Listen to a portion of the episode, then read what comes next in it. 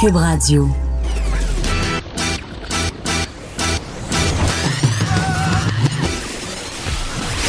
Pour elle, il n'y a jamais de mauvaise question. De 13 à 15. Les effrontés. Avec Vanessa Destinée.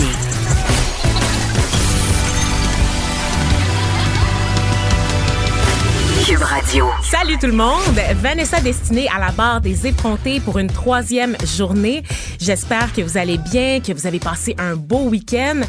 Si vous n'êtes pas sorti dehors, il faut corriger ça maintenant parce que le beau temps auquel on a eu le droit jusqu'à présent achève. Euh, L'hiver, on, le sait, là, il est pas réellement terminé, faut pas l'oublier. Et on annonce là, des petites tempêtes vers le milieu de la semaine. Euh, évidemment, je passerai pas deux heures à vous parler de météo, ne vous inquiétez pas. On a une très très belle émission aujourd'hui. On va parler de sujets un peu plus lourds, euh, comme la violence, par exemple, faite aux femmes. On va parler de corruption aussi du côté d'Hydro-Québec et d'accessibilité dans le réseau de transport à Montréal. Mais on va également parler de transformation numérique et d'outils pour nos jeunes. Euh, Élise Jeté viendra faire un tour avec sa chronique culturelle, de même que Frédéric Muckle qui va nous parler de podcasts de type True Crime. Mais avant de commencer, euh, on va faire un petit tour d'horizon des actualités avec Alexandre Moranville-Ouellet chroniqueur et recherchiste à Cube Radio. Salut Alex. Salut Vanessa. Ça va bien? Toujours en forme, surtout Ouais. avec le beau temps, tu l'as dit, là, c'est bientôt le moment des terrasses. Ben ça s'en oui. vient. On est en février, mais ça. Ben moi j'ai déjà commencé. J'ai déjà commencé à boire, là, pas sur une terrasse Ah, nécessairement, mais juste à boire. Ah, c'est bon, c'est déjà bon. Le Je mois- me prépare, Le mois sans réchauffe. alcool est presque fini. Oui, moi, il Wow. a jamais, il a jamais commencé pour moi, c'est ça l'affaire. Ah, je comprends ça. Écoute, Alex, on va commencer avec la nouvelle qui fait jaser. On sait maintenant euh, ce qui attend Harvey Weinstein. En fait, il y a eu un verdict euh, dans le, le procès euh, qui l'oppose là, à des, des dizaines, des dizaines, des dizaines de femmes qui allèguent avoir été agressées sexuellement par cet homme tout puissant au sein d'Hollywood. Donc, est-ce que tu peux nous donner un peu plus de détails Ben, là-dessus? certainement, c'est le producteur déchu, là, puis l'emblème, si on veut, Mm-hmm. l'élément déclencheur du mouvement hashtag MeToo, Harvey Weinstein, qui a été reconnu coupable de deux des cinq chefs d'accusation, soit agression sexuelle et viol euh, sur lui. Il va éviter ainsi quand même une condamnation des accusations plus graves, mais euh, c'est tout de même une grande victoire pour le mouvement hashtag MeToo. Là. Euh, il est passible maintenant là, de 25 ans de prison au maximum, mais il risquera pas la perpétuité parce que le jury l'a disculpé de l'agression aggravante de comportement prédateur, plutôt de circonstances ça. aggravantes. Euh, Ça, Ouais. ça aurait pu lui valoir la prison à vie. Hein. Il a été relaxé donc du chef de viol un peu plus grave qui était lié à Jessica Mann, mais surtout, ça lui a- ce, ce, ce, ce viol-là aurait donné la circonstance aggravante euh, de comportement prédateur. Tout de même, là, la décision à l'unanimité a pris cinq jours de délibération. Euh, C'est quand même assez rapide, considérant là, la charge et le poids qui pesait sur les épaules Oui. des- du jury. On le sait, là, il y a eu euh, une impasse, je pense, pendant trois jours. Ils ont été, ça a pris du temps quand même euh, pour qu'ils puissent s'entendre là, sur deux euh, des trois facteurs, quelque chose comme ça. Exactement, puis c'est une décision, c'est une décision qui doit être prise à l'unanimité. Donc c'est les deux chefs, faut le dire, les moins graves des cinq qui ont été retenus. Euh, mais comme je dis, tout de même passible de 25 ans de prison pour cet homme-là qui a déjà 67 ans. Ça envoie quand même un message fort euh, parce que bon, ça pourrait euh, façonner la nouvelle façon de considérer euh, les, les procès pour agression sexuelle. Mais c'est la le pre- la première reconnaissance de culpabilité littéralement dans une affaire post-MeToo. Euh, Il y avait Bill Cosby, l'acteur, qui avait été euh, condamné également, mais c'était des poursuites qui s'étaient entamées en 2015 quand on parle du mouvement MeToo. Il a précédé ça le date, mouvement, ouais, ouais. Ça date du, de octobre 2017 plutôt, donc c'est la première véritable condamnation. Euh, Puis c'est un peu dans la même logique que c'est le- le- l'élément déclencheur, si on veut, là, près de 80 femmes qui avaient, euh, qui avaient allégué euh, Harvey Weinstein d'harcèlement, d'agression sexuelle, de Ouais. viol, de comportement prédateur. Euh, c'est seulement trois femmes qui ont été euh, entendues lors du procès. Malheureusement, et qu'est-ce qui explique qu'on a entendu si peu de femmes? C'est à cause ben, du délai de prescription, notamment. Donc, quand les faits, c'est c'est trop, ça remonte à trop loin, on ne peut plus entendre de témoignages. Le fait aussi euh, que certaines femmes, ben, il manquait de preuves, ce qui veut pas dire qu'il ne s'est rien passé, hein, à la lumière de ce qu'on sait Mais non, aujourd'hui. c'est- c'est c'est un peu dans la même logique si on veut que le procès d'Éric Salvaille. On a entendu toutes sortes d'allégations. Il y a beaucoup de gens euh, qui, qui, qui, qui en ont parlé parlé. Il y a des rumeurs, il y avait les histoires dans, les, dans son gym, entre autres. Il y avait toutes sortes d'histoires qui étaient sorties, mais au, Et à même son des procès, gens du milieu, en fait, des gens qui l'ont côtoyé, ont dit, des vedettes, là, ont dit qu'elles ont été témoins de comportements déplacés, parfois même lors de réunions d'équipe.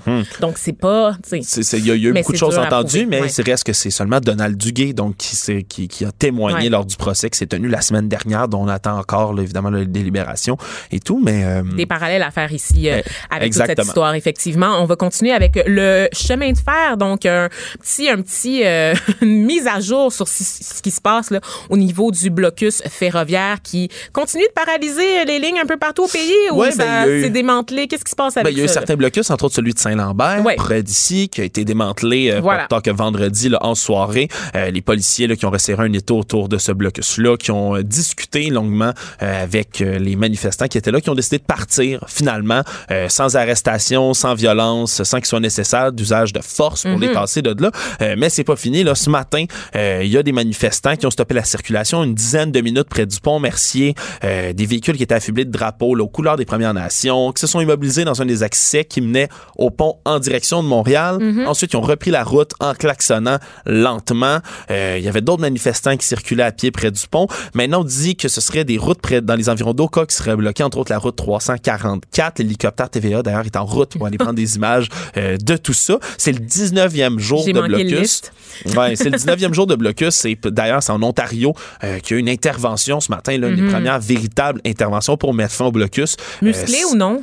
ça a été, il y a eu des arrestations. Euh, il n'y a pas eu l'air d'avoir trop de résistance des protestataires par rapport à leur arre- arrestation, mais il y avait un ultimatum qui avait été lancé hier par la police provinciale de l'Ontario pour inciter les manifestants à lever leurs barricades. Il y avait jusqu'à minuit hier pour le faire, mais ils ont décidé de braver ces parce qu'ils disaient, eux, que les barricades obstruaient pas physiquement les voies. Euh, ils disaient qu'ils se trouvaient sur le territoire établi en 1793 par un traité, qu'ils avaient donc le droit. Euh, quoi qu'il en soit, il y a des manifestants qui ont été Donc, menottés aujourd'hui, puis des dizaines de policiers là, qui, ont, qui ont tassé ce blocage-là qui avait lieu à Belleville, euh, en Ontario. D'accord. Et dis-moi, du côté du fédéral, est-ce qu'on on a plus de nouvelles là, du côté du gouvernement Trudeau par rapport à une sortie de crise avec les Autochtones? Qu'est-ce qu'on doit surveiller? toujours encore, le- le- le- évidemment, Justin Trudeau qui a demandé, là, on s'en souviendra vendredi, c'est à ce que les barricades soient levées. Ouais. Euh, on a parlé d'usage de la force, mais là, il y en a toujours, comme je dis, qui sont en cours. Mm-hmm. Euh, il y en a mais euh, toujours à Kanawake, entre autres, il y a encore des Mohawks qui bloquent les rails là-bas. La ligne du Mont-Saint-Hilaire, par contre, ouais, a pu ça. Mm-hmm. reprendre, elle. La ligne de Candiac ne peut pas, entre autres, en- en- à cause de ce blocage-là, à Kanawake. Mais celle là, qui a été reprise, là, d'ailleurs, les, les, les voies du CN à Tien Dinaga, celle dont on parlait un peu plus tôt en Ontario, c'était celle qui était le plus dommageable pour l'économie canadienne. C'est celle qui se rendent euh, du sud de l'Ontario au Québec, au maritime. Donc ça, c'est une bonne nouvelle en tant que telle, mais c'est pas... euh, Pour les gens pas- de l'industrie, ouais. Ouais, c'est pas terminé. Faut dire que ben, la GRC a obtempéré vendredi dernier à une À des principales demandes. Euh, se sont retirés du territoire des Wet'suwet'en. Il semblerait que ça ne satisfasse pas euh, l'ensemble des manifestants. Bref, une situation qui se poursuit. 19 jours de blocus euh, Et là, un peu partout au pays. c'est évidemment un dossier qu'on n'aura pas le choix de continuer à suivre. En attendant, il y a autre chose aussi qui retient notre attention, un autre dossier qui est inévitable parce qu'il y a eu un vent de panique au cours de la fin de semaine lorsqu'on a appris qu'une femme avait voyagé, avait utilisé les services de Air Canada pour euh, se déplacer au pays. Une femme qui aurait testé positif pour le coronavirus, Ouais. on a cru comprendre. Ouais, c'est ce que c'est ce qu'on a cru comprendre. Puis cette nouvelle-là vient s'ajouter à celle aujourd'hui. C'est le directeur général de l'Organisation mondiale de la santé qui a appelé le monde entier à se préparer à une éventuelle pandémie. Donc, Eh ben. message un tantinet inquiétant. Euh, Un tantinet, tu dis. Ouais, ben lui qualifie en tout cas la situation de très Mais préoccupante. toi, c'est une pandémie. Je veux dire, le Zika, c'était une pandémie, puis euh, il n'y a, pas- y a pas personne là, qui est né là, avec un. Oui, oui, mais donc ça réagit cette nouvelle déclaration-là à l'augmentation là, assez euh, soudaine, explosive. C'est des nouveaux cas en Italie, en Corée du Sud et en Iran, entre autres, qui D'accord. inquiètent. Là. Euh, ça, ça a reculé en Chine. Ça, c'est une bonne nouvelle. Là. Euh, ça, ça fluctue depuis un bout. là. C'est 77 000 personnes, le chef officiel, qui sont infectées. L'OMS qui s'est rendu à Wuhan là, pour une première fois. Ils ont dit que là, ça descend graduellement le nombre de nouveaux cas. Ils ont félicité la Chine de leurs mesures drastiques aussi de quarantaine. Là. Euh, On s'entend qu'il n'y a pas grand régime sur la planète qui ont la force et les moyens nécessaires pour mettre en quarantaine des dizaines de Ben, millions ils ont de leurs propres citoyens. de mettre des gens dans des centres de détention contre leur gré. Donc, je pense qu'il faut saluer. Il y a une utilité à tout ça, finalement. Ah, Hein? c'est- Écoute, c'est construire des hôpitaux rapidement et tout là, c'est certain que euh, ça peut être une force de certains régimes autoritaires. Oui. Là, on peut le saluer. Je, pense- parle euh, entre autres du, du camp d'internement pour euh, les, Les. Ouïghours, où est-ce que justement le risque de proca- propagation pardon, de la maladie fait craindre le pire Et aux les chiffres autorités. sortiront pas de là. hein? Jamais. On n'aura jamais d'informations sur le nombre de personnes infectées On par le risque- on pas coronavirus éclairé du tout. dans ces cas de dans ces camps de détention là. Oui, mais en, en Italie, là, je parlais de la situation qui a augmenté. Ils ont- il y a déjà cinq morts en Italie. Ça devient le pays le plus touché de l'Europe, tout de Ouais. même. Ils ont mis un cordon sanitaire autour d'une dizaine de villes dans le nord de l'Italie pour éviter que ça se rende dans le reste du continent. Ben oui, J'ai une amie le qui est de à Venise là, Ah qui- oui? pour le, le carnaval de Venise qui a, qui a lieu en ce moment. Et évidemment, ça attire énormément de touristes, n'est-ce pas? Eh bien, les festivités ont été interrompues parce Oh. que ça fait beaucoup de personnes étrangères dans un même lieu. Il y a des risques. On, a- on sent un peu un vent de panique. Puis je pense qu'ils ne veulent lésiner sur aucun moyen. Ouais, Donc, mais il y a- effectivement. il y a, euh, quatre jours, il y avait six cas. Il y avait six cas déclarés en Ouais. Italie, puis en quatre jours, c'est passé à 219 cas. Voilà. Donc, c'est inquiétant. Euh, du côté de l'Iran aussi, là, il y a eu il y a 12 personnes qui sont mortes, mais c'est que seulement 64 condamnations. En Chine, on parle, dans l'ensemble de la Chine, Condamnation? euh, condamnation. Plutôt euh, contamination, Oui, pardonnez-moi. Euh, en Chine, on parle d'un taux de mortalité qui est de 0,7% globalement, entre 2 et 4% à Wuhan. là. Oui, Donc, parce que c'est seul- ce qu'on oublie. Tu peux être contaminé, mais si tu vas pas nécessairement mourir si t'es contaminé. le taux de gens qui meurent est assez Ben faible. oui. Mais en Iran, je dis c'est 64 cas. Il y a eu 12 décès déjà. C'est ouais. un taux de mortalité de presque 1 sur 5. Mais- Donc, c'est ce qui inquiète beaucoup en Iran. Est-ce qu'on parle euh, de cas plus virulents, d'une mutation? Ou Euh, c'est pas confirmé encore. simplement d'un manque de mesures sanitaires mises de l'avant parce qu'on a cru que la menace ne nous atteindrait pas. Euh, Également donc possible. ils ont, ouais, voilà, c'est ça, pas réagi nécessairement aussi rapidement. Et là, Alex, on se fait plaisir, toi et moi. On est, pour ceux qui suivent les têtes enflées. Toi et moi, on est deux nerds. Hein? Puis on aime ça parler d'affaires nerds ensemble. Et on n'a pas eu la chance jusqu'à présent parce que l'actualité, mon Dieu, euh, nous tenait très, Ouais, très occupés. Mais ça veut pas dire que euh, ce dont on va vous parler en ce moment n'a pas de lien avec l'actualité. C'est juste que on va ailleurs. On va ailleurs. Ben oui, puis pour nos plus fidèles auditeurs, moi, je fais une chronique avec, euh, dans l'émission de Richard Martineau Oui. tous les jeudis matins sur les théories du complot. C'est mon dada dans la vie, là. ça me fascine. Et là, un homme que je connaissais bien pour l'avoir suivi sur toutes sortes de plateformes, de Mad. Mike, Michael Hughes, 64 ans, cascadeur de profession, qui est décédé en fin de semaine. Une euh, véritable tragédie, j'ose le dire. Euh, Je veux pas rire, mais c'est parce que c'est tellement la, la mission. Reviens, euh, est-ce que tu peux nous expliquer Ben, quel plan avait cet homme-là? Ouais. Cascadeur de profession, mais également astronaute amateur, hein, cet Américain-là, qui a construit dans son jardin une fusée propulsée à la vapeur dans son, avec, son- avec un de ses amis. Une Euh, fusée lui- faite maison. Ouais, ben lui, on, vous l'avez sûrement déjà vu là, parce qu'en mars dernier, il avait fait un essai qui avait été super remarqué. S'était construit une autre fusée. Il était monté jusqu'à 570 mètres d'altitude. Vous vous dites probablement, ben wow, c'est fabuleux, c'est fantastique, une fusée maison. Quel astronaute euh, ne faites génial. pas ça à la maison. Je veux juste le préciser quand même. ne, Tout ne le faites que- pas, ne le Hein? faites pas, Ouais. mais reste que, c'est le motif. Cette fusée, c'est le motif qui Ben, est le pourquoi de la chose. Il voulait monter à 1500 mètres d'altitude pour prouver que la Terre n'est pas ronde, mais bien faite, dans ses propres mots, en forme de frisbee. J'ai déjà parlé Ah longuement de la Terre plate. Je suis dans plusieurs groupes Facebook de, À de des fins de flat recherche. earthistes, à des fins de recherche, bien évidemment. Je n'y crois pas, rassurez-vous, chers auditrices, auditeurs. Mais euh, ce sont des personnes assez euh, phénoménales. J'ai déjà entre- entretenu une petite correspondance avec un Néerlandais euh, qui se disait géographe amateur, puis qui me m'écrivait en caps lock. Géographe en- amateur. Qu'est-ce que ça veut dire? Moi aussi, je suis une géographe amatrice. Voyons, qu'est-ce Ben que ça veut dire? Ah, mais lui, c'est qu'il a la vérité, puis toi, tu ne crois pas. Non, mais Terre est ronde. n'importe qui peut juste se proclamer géographe. Ah oui, mais- n'importe quel métier, mais ajouter amateur En après. anglais, sur ces, les forums que je fréquente, euh, il, appelle- il t'appellerait une globe-tard. Comme Parce que je crois que la ouais, Terre est crois que la- ronde. la, Terre est en forme de globe. c'est quoi, totalement stupide? Euh, écoute, il y a tellement de choses fabuleuses à dire au sujet de cette fameuse théorie du complot de la Terre plate. Mais Et quoi là, soit, malheureusement, euh, on n'aura jamais le fin mot de l'histoire, semble-t-il. Ben, le doute persiste. Ben, sa fusée qui avait coûté 18 000 dollars américains à construire en tout euh, s'est envolée dans les airs et finalement là, euh, Et se serait écrasée. Et malheureusement, As-tu euh, vu la vidéo? Oui, je l'ai Ah, vu rapidement. C'est une tristesse, hein? C'est Ouais, pas, le fun à regarder, honnêtement. Là, Non, non. Puis, euh, puis on souhaite on souhaite ça à personne, c'est certain. c'est rigolo, mais dommage que cet homme-là soit, soit mort dans ce genre de circonstances-là. C'est Euh, filmé, c'est euh, entouré de gens aussi qui voulaient l'encourager. Ouais. Euh, moi, j'ai ouï dire, ben, il y a beaucoup de théories du complot par rapport à ça. J'ai ouï dire, entre autres, qu'il avait fait ça pour un stunt, que lui-même ne croyait pas nécessairement Ouais, que la Terre était plate. Ben, lui, c'est un cascadeur de profession à la base. C'est sûr qu'il peut avoir d'autres motifs. D'ailleurs, il y avait eu un record Guinness en 2002. Hein, il avait établi le record du plus long saut en limousine, 31 mètres Qu'est-ce qu'un saut Avec en limousine? Eh, Le plus long saut au monde en limousine. Tu sais bien que le, livre des records Guinness, c'est mais- truffé de... Qu'est-ce que la limousine fait? Comment tu sautes? Un jump? Un jump en limousine, un saut? Un saut? Regarde, on va faire du franglais de milléniaux. euh, Ok. juste la traduction. Non, mais un, un gros, un gros saut à ski, là. Ce euh, monsieur-là avait beaucoup trop de temps. Il avait trop de temps. De Ben ouais, mais regarde, faut croire, que, faut croire qu'il est mort en faisant quelque chose qu'il euh, qu'il aimait et selon ses convictions. Euh, quoi qu'il en soit, moi j'ai déjà vu commencer à voir apparaître euh, des petites euh, notifications sur ces groupes-là disant que ce serait la NASA aurait saboté son engin. Ah. Oui, hein? Pour éviter qu'on découvre la vérité. Que la Les Terre- Illuminati, sans doute, Enfin, et les reptiliens. ça se pourrait également. Je vais enquêter là-dessus, la réponse prochainement. Oui, merci beaucoup, Alexandre Moranville-Ouellette. C'était parfait comme tour d'horizon des actualités. Euh, restez avec nous. Après la pause, on parle euh, de violence conjugale. On va parler un peu euh, d'intervention auprès des hommes sur ce sujet-là. Donc, restez des nôtres.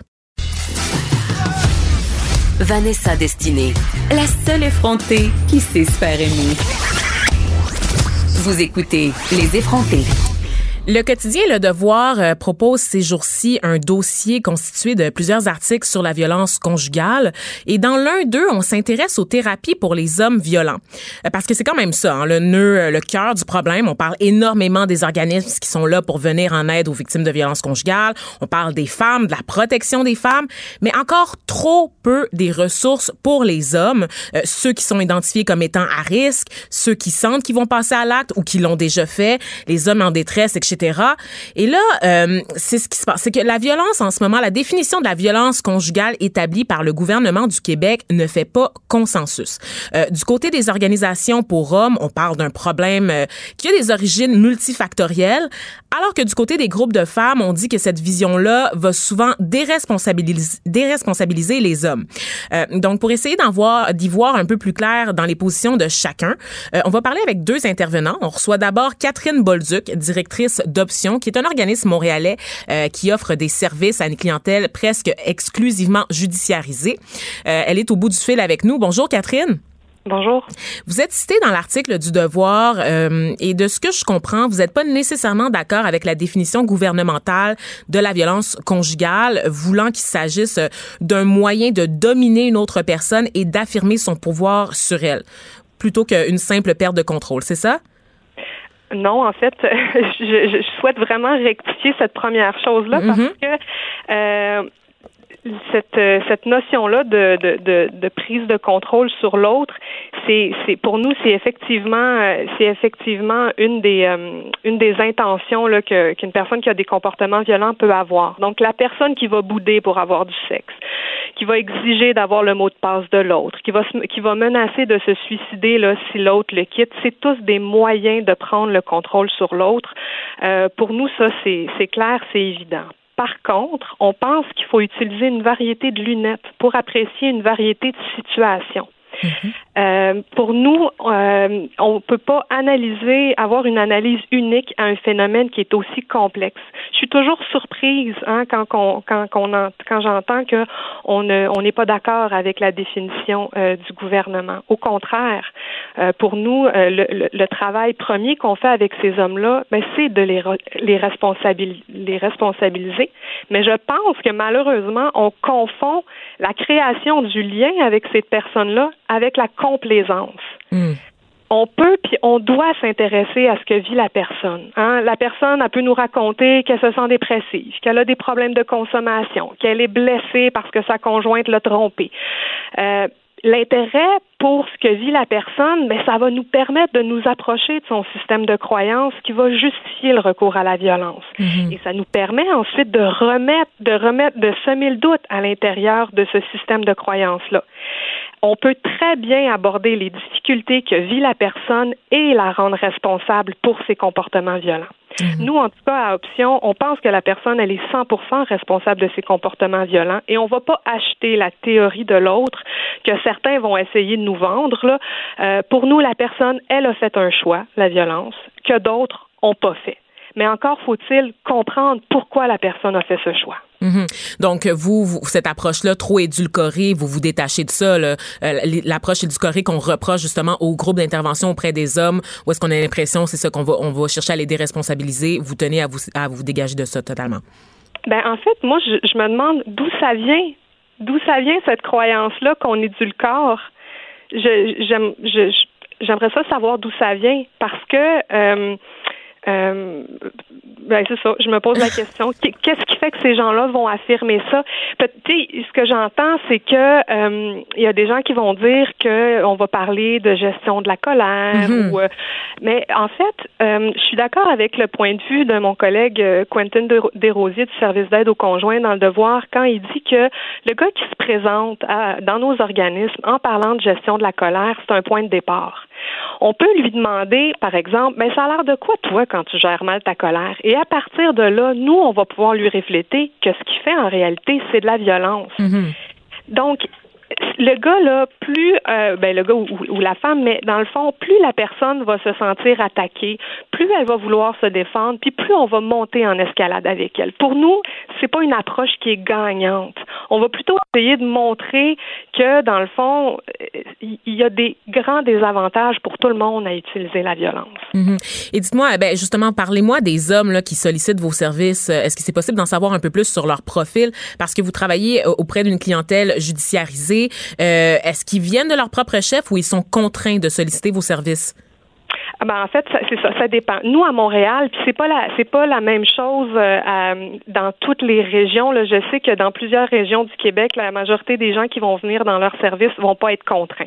Nous à, à Option, euh, la majorité, là, c'est ça, elle est contrainte par la Cour, c'est-à-dire qu'il y a mhm. eu des accusations qui ont été portées contre ces personnes-là et euh, dans leurs conditions, on leur demande d'aller d'aller chercher de l'aide pour leur comportement violent. Il y a des gens qui vont être référés chez nous par la DPJ parce qu'il y a eu un signalement qui a été fait, que ce soit parce qu'il y avait des comportements violents envers l'enfant ou que l'enfant a été exposé à de la violence dans le couple. Il y a des gens qui nous appellent parce qu'ils disent moi ça a plus de bon sens, euh, je suis pas bien avec les comportements que j'ai à l'égard de ma conjointe, je, veux changer. Il faut dire aussi que c'est pas parce que la personne elle est contrainte qu'elle ne va pas avoir envie d'entreprendre une démarche de changement. OK. Et dites-moi, parce que là, euh, évidemment, vous, votre, votre lunette, votre lentille, c'est celle des, des personnes judiciarisées. Mais moi, quand je regarde les cas qui se passent dans l'actualité, on parle souvent d'hommes violents qui n'ont aucun, qui sont pas dans le système, qui ont aucun bagage criminel. Souvent, on va dire que c'est des hommes, justement, euh, qu'on n'avait pas vu venir. Toute la violence euh, à l'égard de leur famille, de leurs femmes, qu'on qu'on ne soupçonnait pas, en fait, une once de violence chez eux. Donc, tu sais, cette, ce réflexe-là de, de parler de perte de contrôle, quand on sait justement que les cas rapportés dans les médias, c'est souvent ça la défense euh, de ces hommes-là. Euh, qu'est-ce que vous faites avec ça? Parce que vous, vous travaillez avec une clientèle totalement différente. Là. Mais c'est en fait ça c'est ça c'est dans leur système de croyance qui ont perdu le contrôle parce mhm. que c'est beaucoup moins souffrant pour eux euh, de, de, se dire ben j'ai perdu le contrôle hein. Alors que pour nous puis c'est justement en, leur demandant de nous expliquer la scène de nous expliquer ce qui s'est passé de ben qu'est-ce qui se passait pour vous à, ce moment-là? Qu'est-ce que vous vous êtes dit? C'est comme ça qu'on va être capable justement de, de lui refléter dans le fond que c'était pas tant une perte de contrôle qu'une prise de contrôle. Hmm, d'accord. Ok. Et puis euh, dites-moi, euh, tu sais, la violence des hommes violents en général, là, que vous l'avez recevé, vous, vous avez parlé tantôt du système de la, de la DPJ, autres, vous parlez euh, d'hommes qui ont connu des violences quand ils étaient plus jeunes. Est-ce que c'est vraiment ce, ce profil-là? Est-ce que tout le monde qui est violent, on peut dire que c'est parce qu'ils ont subi de la violence là, quand ils étaient plus jeunes? Je pense que c'est quand même assez réducteur aussi, non? on peut, je, je, je ne pense pas qu'on peut dire qu'une personne est violente parce qu'elle a vécu de la violence. Je pense pas que je pense pas que c'est la, la, la, la la, façon la plus juste. Qu'on peut dire, c'est que la violence, puis ça, les études, je veux dire, sont, sont unanimes. Un enfant qui va vivre la violence, qui va être exposé à la violence, va avoir des, des, des, des séquelles, va avoir, ça va avoir un impact sur son développement. Parce que, par exemple, lui, le modèle qu'il va avoir eu, c'est euh, un père qui tape sur sa mère, par exemple. Puis il va se dire, ben ah, ben c'est comme ça, c'est comme ça que ça devrait se passer dans un couple.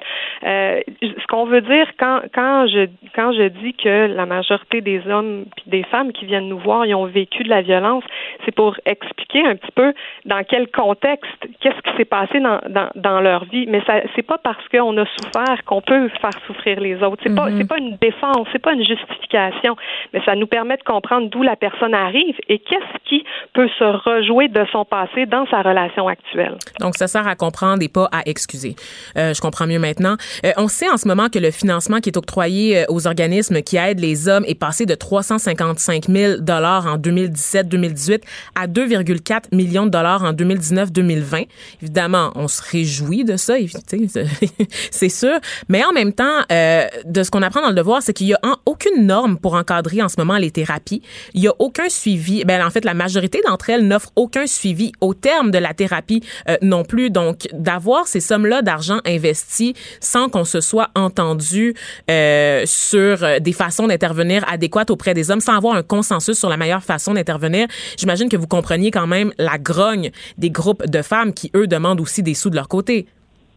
Ah ben, un, un exclut pas l'autre. C'est, je veux dire, il est, il est évident que les, les, les groupes qui viennent en aide aux femmes doivent être financés. Je veux dire, c'est absolument, c'est, c'est, c'est inacceptable qu'il y des femmes qui appellent à SOS violence conjugale pour euh, parce qu'elles veulent sortir de la maison puis elles veulent être hébergées qui ne puissent pas être reçues dans une maison d'hébergement faute de place. Pour moi là, c'est un n'exclut pas l'autre là. Et c'est, et c'est là, je pense que euh, idéalement, euh, euh, euh, parce que ce que je comprends, c'est que hein, il, y a, il y, a, une tarte, puis peut-être qu'on on peut avoir l'impression que si on en donne un à, à on donne l'argent à un, on en enlève à l'autre. Et moi, je mm-hmm. pense qu'au gouvernement, l'équation ne devrait pas être ça c'est qu'on on en donne à, un comme à l'autre, parce que c'est pertinent, là, je veux dire, ça, mhm. c'est incontestable. Mais au niveau de l'absence de normes, là, de consensus sur les meilleures façons d'intervenir, ça, quand même, euh, c'est quand c'est préoccupant de savoir que c'est quasiment des chèques en blanc qu'on vous donne sans aucune reddition de compte quant au succès ensuite des thérapies que vous faites auprès de votre clientèle. Ben en fait, on, puis le, je trouve que c'est une question intéressante le succès parce que euh, on parle hein, d'une démarche que, que, que pour essayer justement de, de, de, de, changer. Si on regarde, puis là, je fais pas un parallèle, le parallèle que je vais faire, c'est que quand on entreprend une démarche personnellement pour changer des choses dans sa vie, on va voir un psychologue, on va voir un travailleur social. Est-ce qu'on, est-ce que le, on peut dire, savez, dans un mois, dans deux mois, vous allez être guéri, tout est beau, vous, vous aurez plus jamais le comportement sur lequel vous, vous, vous travaillez. Évidemment, non. Le travail sur soi, c'est quelque chose qui prend du temps. Et on prétend pas qu'au terme d'un suivi de 21 semaines, la personne plus, aura plus de comportement violent. Ben non, ça serait de mal connaître et comprendre le processus évolutif d'un individu. Donc, euh, effectivement, souvent, ces personnes-là ben, vont devoir travailler sur elles toute leur vie, mhm. revenir nous voir.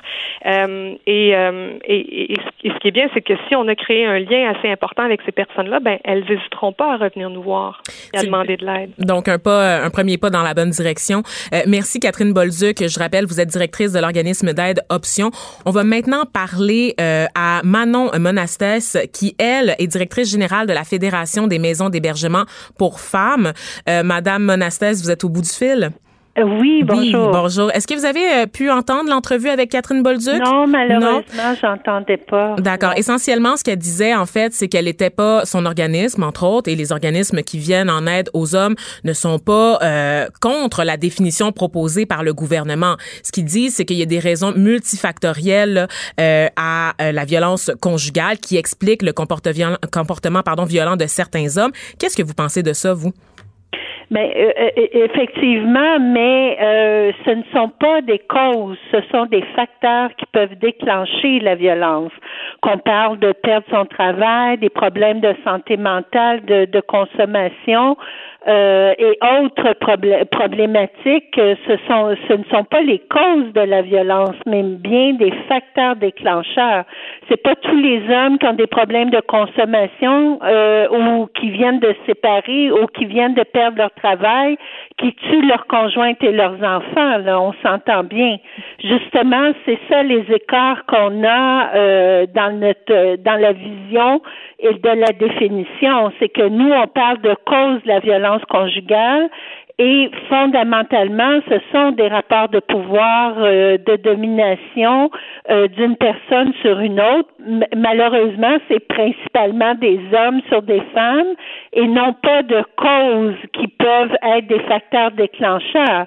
Et puis là, je veux bien dire que la politique d'intervention en violence conjugale du gouvernement, elle est euh, en phase, elle, euh, elle est en accord avec la déclaration pour l'élimination des violences faites aux femmes, qui est la déclaration de l'ONU et qui a été ratifiée en 1993 par une centaine de pays où est-ce qu'on s'entend très bien sur le fait que quand on parle de violences faites aux femmes, dont la violence conjugale, on parle de rapports de domination des hommes sur les femmes qui s'inscrivent dans des sociétés euh, qui sont des sociétés patriarcales où mhm. les hommes ont plus de pouvoir que les femmes et ça, ça se répercute aussi dans leurs relations intimes. Ouais, mais me semble quand même la question de la détresse euh, des hommes en général, me semble qu'elle mérite quand même qu'on s'y attarde parce qu'on ne peut pas simplement parler du conditionnement dans les dans les rapports hommes-femmes. Il faut aussi prendre en compte que euh, les hommes souvent dans ce conditionnement finissent par être victimes parce qu'ils n'ont pas de lieu pour se confier, de lieu pour extérioriser leurs émotions. Donc euh, ils sont un peu victimes de ce système-là aussi. Ben, écoutez, là, on parle, on est à un autre niveau. On parle de la socialisation des, des garçons et des filles. Où est-ce qu'on dit oui aux garçons, il faut être fort, il faut être solide et tout ça, et qu'on dit aux filles, aux filles, ben, il faut être à l'écoute. Alors, vous comprenez quand même que dans la structure, on, on voit encore des, des rapports, des stéréotypes, des stéréotypes, euh, des stéréotypes qui vont influencer la socialisation des hommes et des femmes. Mais il faut bien comprendre que euh, il y a aussi des services pour les hommes, que ce soit les CLSC, euh, il y a il existe des services pour les hommes et il y a bien sûr euh, des services pour les, les hommes qui ont des comportements violents mais euh, ces services-là n'offrent pas que des services pour les, les hommes qui ont des comportements violents, ils offrent aussi des services pour les hommes en difficulté. C'est très bien, mais il faut pas mélanger euh, les deux euh, les deux profils qui sont quand même très différents et ça, ça a été démontré dans nombreuses de nombreuses études. Quand on parle d'un homme qui a des comportements violents, on parle de quelqu'un qui veut exercer à tout prix le, le pouvoir et le contrôle coercitif, là. Mm-hmm. Qui va contrôler sa, sa conjointe et ses enfants sur tous les plans, même ce qu'ils pensent et même ce qu'ils font dans une journée. Et euh, c'est un contrôle euh, qui est absolument total. Là. Alors, euh, alors c'est un autre, c'est un autre profil que de dire quand un homme est en détresse, a des, a des problèmes de, de, de communication, tout ça. Il faut pas mélanger les deux. Là, on parle vraiment de des profils qui sont très différents. Mais en même temps, euh, Madame Monastès, je peux pas m'empêcher de penser que pour intervenir auprès des hommes, on peut pas tenir un discours euh, accusateur ou culpabilisant. C'est pas la meilleure façon de les amener à reconnaître qu'ils ont un problème. Et quand je regarde votre position et celle de Madame Bolduc, j'ai pas l'impression que c'est incompatible parce que dans les deux cas, on parle d'hommes qui ont fait le choix d'être violents. Euh, Donc, je me demande finalement si c'est pas juste un débat sémantique qu'il y a en ce moment euh, du fait qu'on on s'entend pas, mais finalement on a le même objectif, c'est-à-dire d'intervenir avant qu'il ne soit trop tard. Oui, mais c'est pas euh, c'est pas un discours accusateur, c'est un, un discours qui reconnaît les rapports sociaux, les rapports, l'influence des rapports sociaux sur la détermination de d'une de la personnalité des hommes et des femmes. Si euh, et on n'est pas le seul pays au monde là où il y a de la violence envers les femmes. Là, mm-hmm. c'est quelque chose de pandémique. Ce qui n'est pas le cas euh, quand on parle de relations intimes euh, de, la violence contre les hommes. Là, on parle pas d'une pandémie, mais qu'est-ce qui fait que ce soit une pandémie? C'est qu'on a quand même des sociétés qui permettent euh, qui euh, tolèrent la violence envers les femmes. Et là, on parle, on peut inscrire la violence conjugale dans une euh, dans une perspective globale de violence faite aux femmes. Et ça, il y en a dans tous les pays du monde. Mhm. Alors, il y a quelque chose dans la structure de nos sociétés qui permet on parle que les sociétés euh, vont euh, permettre la violence. Euh, oui, elle est socialement acceptée, mais individuellement choisie. Tout à fait. Mhm. C'est pas un discours accusateur. C'est vraiment, c'est en, en, ayant cette perspective-là que effectivement, on va pouvoir mieux intervenir auprès de, de ces conjoints-là, d'avoir pas seulement la vision à un niveau individuel, mais également à un niveau euh, de tenir compte aussi des rapports sociaux de façon globale. Mhm. Et puis, écoutez, moi, ça fait 30 ans que je suis dans le métier. Je me souviens très bien que dans les années 80, on travaillait en étroite collaboration avec les services pour les conjoints ayant des comportements violents, où est-ce qu'on était vraiment dans une perspective de responsabilisation. Puis ça, ça veut pas dire les écraser. Ça veut dire de les amener à se responsabiliser vis-à-vis leur comportement violent, puis de voir l'impact sur les enfants aussi. Mm-hmm. Mais sauf que la société a quand même changé depuis les années 80 et les, les, les, les facteurs qui peuvent influencer ce conditionnement dans les relations hommes-femmes se transforment aussi. Euh, et moi, je reviens à la charge là, très rapidement là, euh, avant de conclure sur cette intervention. Vous avez parlé des CLSC tout à l'heure. Moi, quand je regarde euh, du côté des CLSC, peut-être que c'est parce que les, les services ne sont pas adaptés à, à la réalité des hommes, à la façon de communiquer des hommes pour expliquer, dans le fond, ce qui les amène à, à considérer la violence euh, comme un choix adéquat là, euh, en société. Tu sais, je pense que euh, d'avoir une approche qui est personnalisée en fonction de la clientèle, c'est quand même souhaitable. Donc, on peut pas intervenir de la même façon qu'on intervient auprès des femmes que des hommes. Donc, c'est normal qu'on aille, qu'on aille chercher ailleurs dans les définitions, non? Pour les mettre en confiance, pour établir un lien je fais ben, l'avocat du diable, on s'entend. oui, oui, je, comprends très bien. Mais la politique a stipulé une, une, définition, comme je vous dis, qui est en phase avec la déclaration de mm-hmm. l'ONU, qui est quand même pas, qui a été quand même signée par une centaine de pays. Mais ça, c'est la théorie.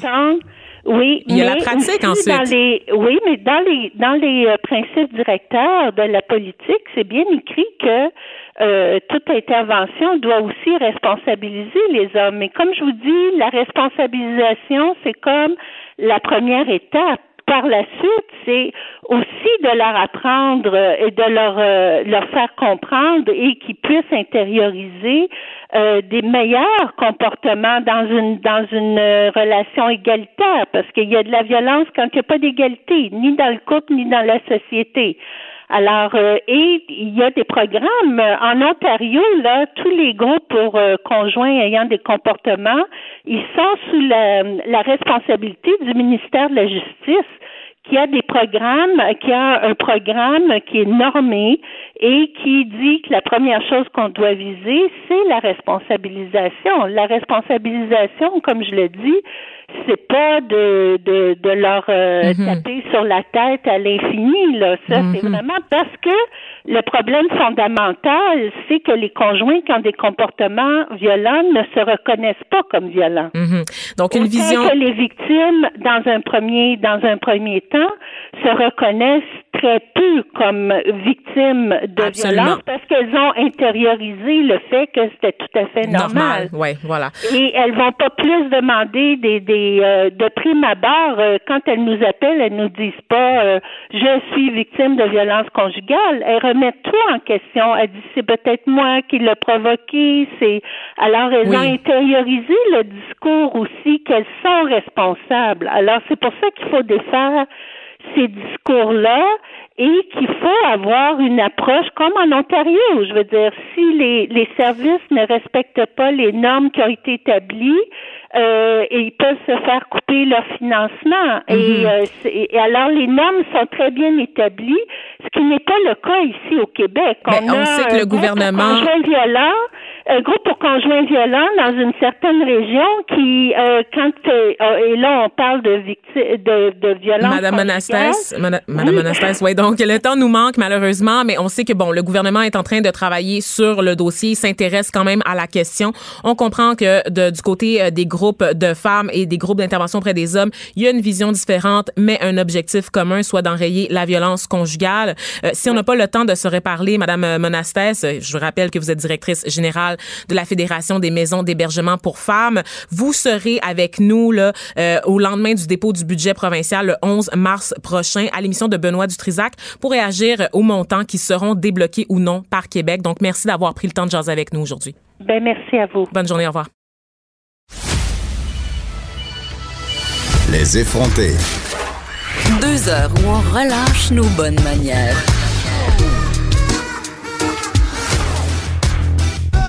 Cube Radio.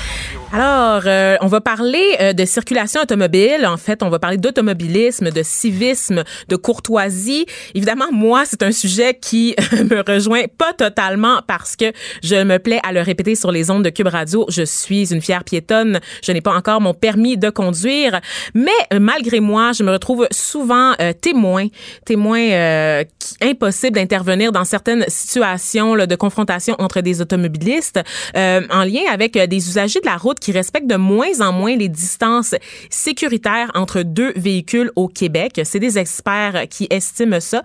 Euh, puis on, on parle de, de, de, tout ça évidemment à la lumière de tous les carambolages qui sont survenus là, au cours des derniers jours. On reçoit Jean Balthazar qui est producteur de contenu pour Tabloïd et Journal de Montréal qui signe un article sur le sujet aujourd'hui. Salut Jean. Allô, ça va bien? Ça va bien toi? Oui, ça Donc, qu'est-ce qu'on a appris là? Qu'est-ce que nous disent les experts au sujet là, des distances sécuritaires? Ben effectivement, ils nous mettent vraiment en garde euh, sur le fait de respecter ces distances-là. Surtout l'hiver, évidemment, on a des conditions météorologiques plus difficiles, donc la circulation peut être plus problématique. Euh, fait que c'est vraiment de respecter cette distance-là qui est pas euh, claire à 100% dans le sens qu'elle va varier selon plusieurs facteurs, dans le sens qu'on peut pas déterminer à ah, 10 mètres, c'est la distance parfaite de sécurité.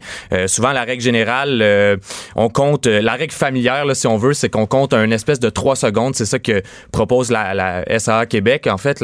Puis 3 secondes de distance entre deux véhicules. Fait qu'on se prend un point sur la route, puis si euh, on atteint le même point trois secondes après le véhicule qui est devant nous, ça devrait être sécuritaire. Fait en fait, comme tu le dis, euh, Vanessa, les, experts nous mettent en garde parce que justement, il y a eu beaucoup de carambolages. Mm -hmm. ces carambolages-là, en fait, on peut pas non plus dire exactement encore les causes exactes pour ces carambolages-là, mais en fait, le problème, c'est que quand il y en a des carambolages, des accidents mineurs, souvent, de garder une distance sécuritaire, ça peut améliorer les choses, mais en fait, ça peut euh, empêcher que ça dégénère rapidement, euh, tu sais, de passer d'un accident mineur à un, justement un gros carambolage qu'on a, comme on a vu sur l'autoroute 15 avec 200 véhicules. Euh, fait que c'est pour ça que les experts mettent en garde, là, ceux que j'ai contactés, nous mettent en garde de ce respect-là qui, dans le fond, de moins en moins présente les usagers de la route? Est-ce que les experts, puis là, je te le demande, peut-être que tu n'as pas la réponse, est-ce qu'on sait pourquoi les gens sont moins prudents, sont plus téméraires, sont distraits, ils ont des appareils euh, entre les mains, ils écoutent de la musique? Est-ce qu'il y a une raison qui explique ça ou c'est ben, juste... Au Québec, en fait, il y a plusieurs facteurs. Fait que c'est dur de mettre le doigt sur un facteur Mhm. précis.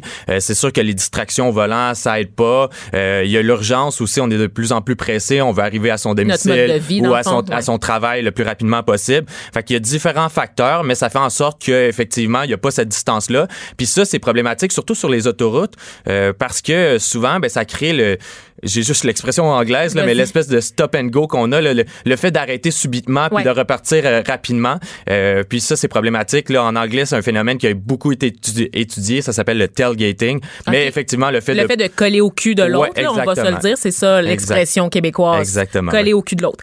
Euh, on a parlé beaucoup là, tu sais, dans les images des carambolages, évidemment, on a vu qu'il y avait beaucoup de voitures, mais aussi beaucoup de camions lourds. Et toute la discussion là, suivant ces carambolages-là, c'est concentré là-dessus pas mal, hein, sur le fait que ah ben là c'est parce qu'il y a des poids lourds, euh, là il faut faut faire attention, euh, les, l'augmentation de ces véhicules-là sur nos autoroutes, c'est ça qui cause des accidents. Mais c'est pas pas nécessairement ça que les experts nous disent. Non, effectivement, on met souvent la faute sur les, camionneurs parce que, évidemment, c'est des, images saisissantes quand on voit un poids lourd, par exemple, frapper une automobile.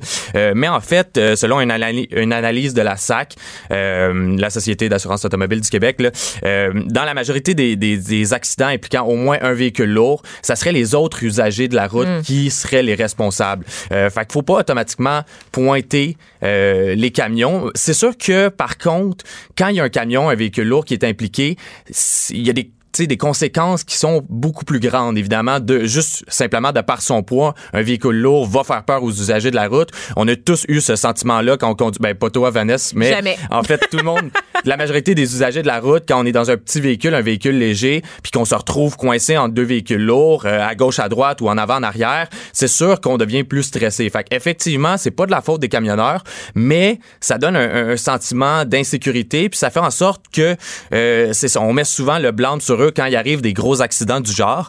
Euh, fait moi, j'ai lancé la discussion sur notre groupe Facebook. Ben on a un groupe Facebook qui s'appelle Dans le trafic qui réunit euh, plein d'usagers de la route.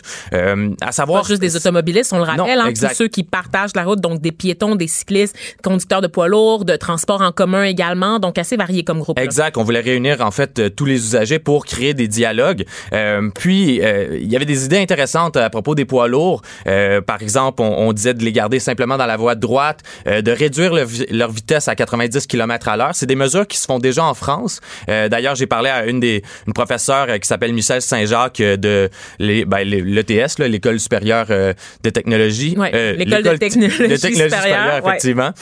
qui me disait que c'est des, des mesures efficaces qui, en fait, sont peu dispendieuses. Donc, on pourrait les, les appliquer. j'ai relancé le MTQ sur, sur la question. Il me disait qu'il n'y a pas encore assez de... Ouais. ouais. le ministère du Transport du Québec. Puis il me disait que il n'y a pas assez, pas assez de preuves encore pour justifier de telles mesures selon eux.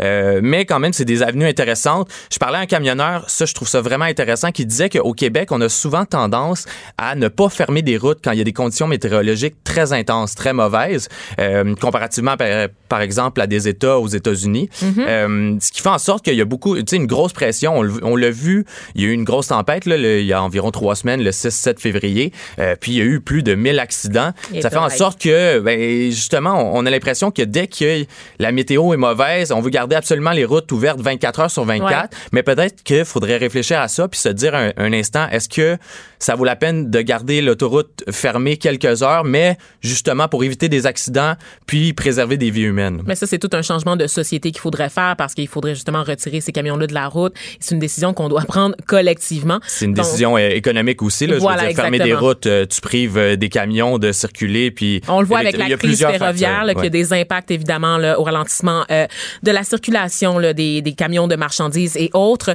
Donc, merci beaucoup, Jean Balthazar. Je le rappelle, tu es producteur de, de contenu pour Tabloïd et également euh, pour le Journal de Montréal où tu travailles là, pour la section dans le trafic. Donc, très éclairant tout ça. Merci, Merci. Vanessa. Bye bye. Les effrontés. Deux heures où on relâche nos bonnes manières.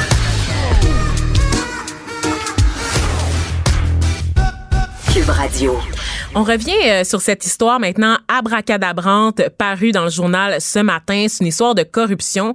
Euh, un groupe d'entrepreneurs affirme avoir versé plus de 30 000 dollars en argent comptant depuis 17 ans, ok, à Guy Huot, un architecte d'Hydro-Québec qui a aidé ces entrepreneurs en contrepartie à faire de bonnes affaires auprès de la société d'État.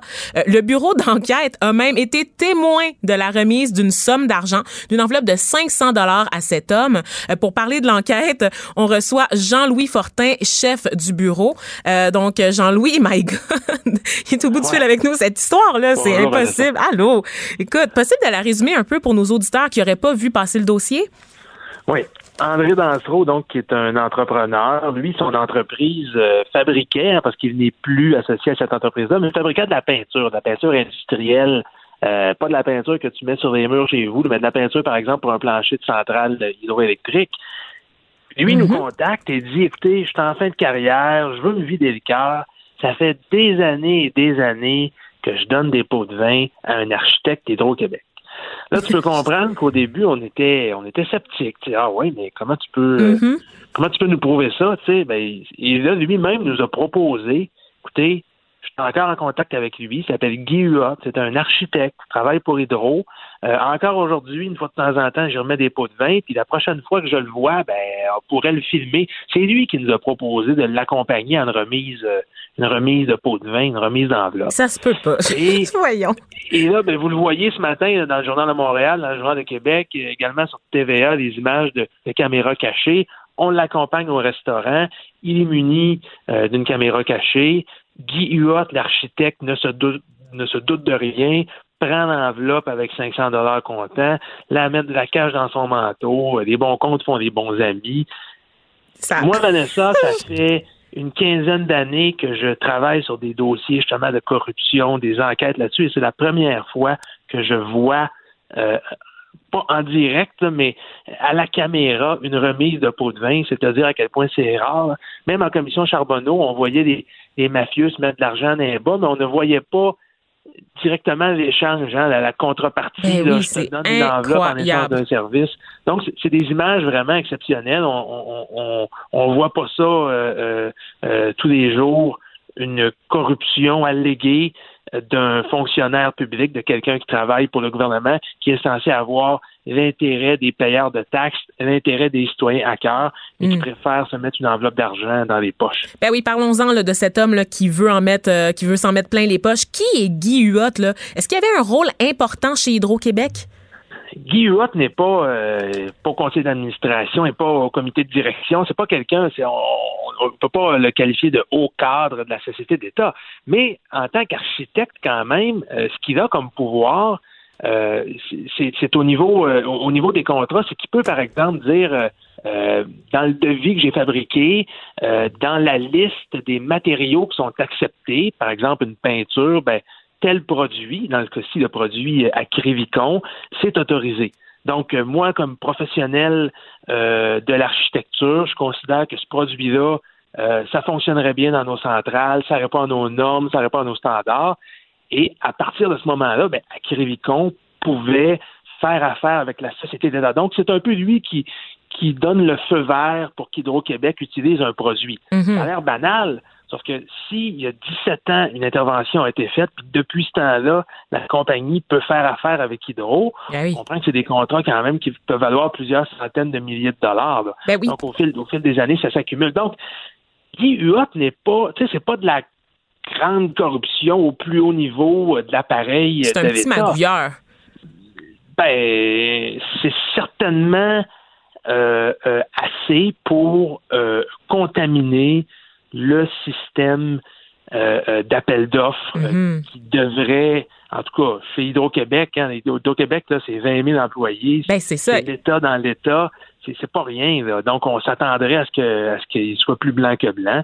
Et vraisemblablement, euh, ce n'est pas le cas. imaginons s'il y en a d'autres comme lui. Euh, écoutez, euh, est-ce qu'on peut les, projets sur lesquels il a, travaillé, est-ce qu'on a des exemples justement de pots de vin qu'il aurait reçus, qui auraient permis de faciliter le développement de certains projets? Lui, ce que André Dansereau, l'entrepreneur, nous révèle, c'est que le premier pot de vin qu'il dit avoir donné, c'était un 5 000 C'était pour que son produit soit homologué ça a fonctionné, euh, selon lui. Et, et, ensuite, il y a euh, plusieurs projets. Il dit avoir donné des pots de vin à six reprises. Euh, sur la côte nord, entre autres, ou Tard 3 ou Tard, 4, qui sont des centrales. Mm-hmm. il y a des, endroits également en Outaouais, des centrales Bryson, Chelsea, Rapid Farmer. Rapid Farmer, exactement. donc, six projets au fil des années où, grâce à l'argent, grâce aux petites enveloppes. Remis lors de, euh, dîner au restaurant, ce qui me fait. C'est surréaliste. avoir ce qu'il voulait. Puis, pour un, entrepreneur, c'est quoi l'avantage de donner pour un, entrepreneur une fois que ton produit est accepté? Euh, ce qu'on comprend à travers ça, c'est que c'est un peu pour avoir un meilleur service après-vente. Hmm. Tu sais, quand tu fais affaire avec Hydro-Québec, puis là, une fois de temps en temps, en cours de euh, ton, contrat, par exemple, tu réclames un extra. Hein, tu, euh, ouais, les travaux ont coûté plus cher que prévu. Ben, c'est toujours euh, intéressant d'avoir une oreille attentive chez Hydro. Quelqu'un qui va te faciliter le règlement de ton conflit ou qui va, euh justement, il y a des, on va arriver plus serré d'un délai, ben, est une oreille attentive. Alors, l'argent servait un peu, je pense, à entretenir la bonne relation qu'il pouvait avoir entre l'entrepreneur et l'architecte d'Hydro-Québec. Mhm. Puis lui, l'entrepreneur, calculait que ça faisait son affaire. Tu sais, je donne une petite enveloppe, ça me coûte 500, ça me coûte 1000 dollars, ça me coûte 2000. Mais en retour, si je suis capable de faire 50 ou 100 000 pièces de plus que prévu sur le contrat, on comprend que c'est totalement inacceptable. Ça doit être interdit. Euh, c'est pas pour rien que la police euh, enquête sur ce genre de crime-là. Mhm. Mais au, bout du compte, je pense que les deux hommes, ils trouvaient leur, euh, les deux hommes, ils trouvaient leur compte, mais c'était illégal.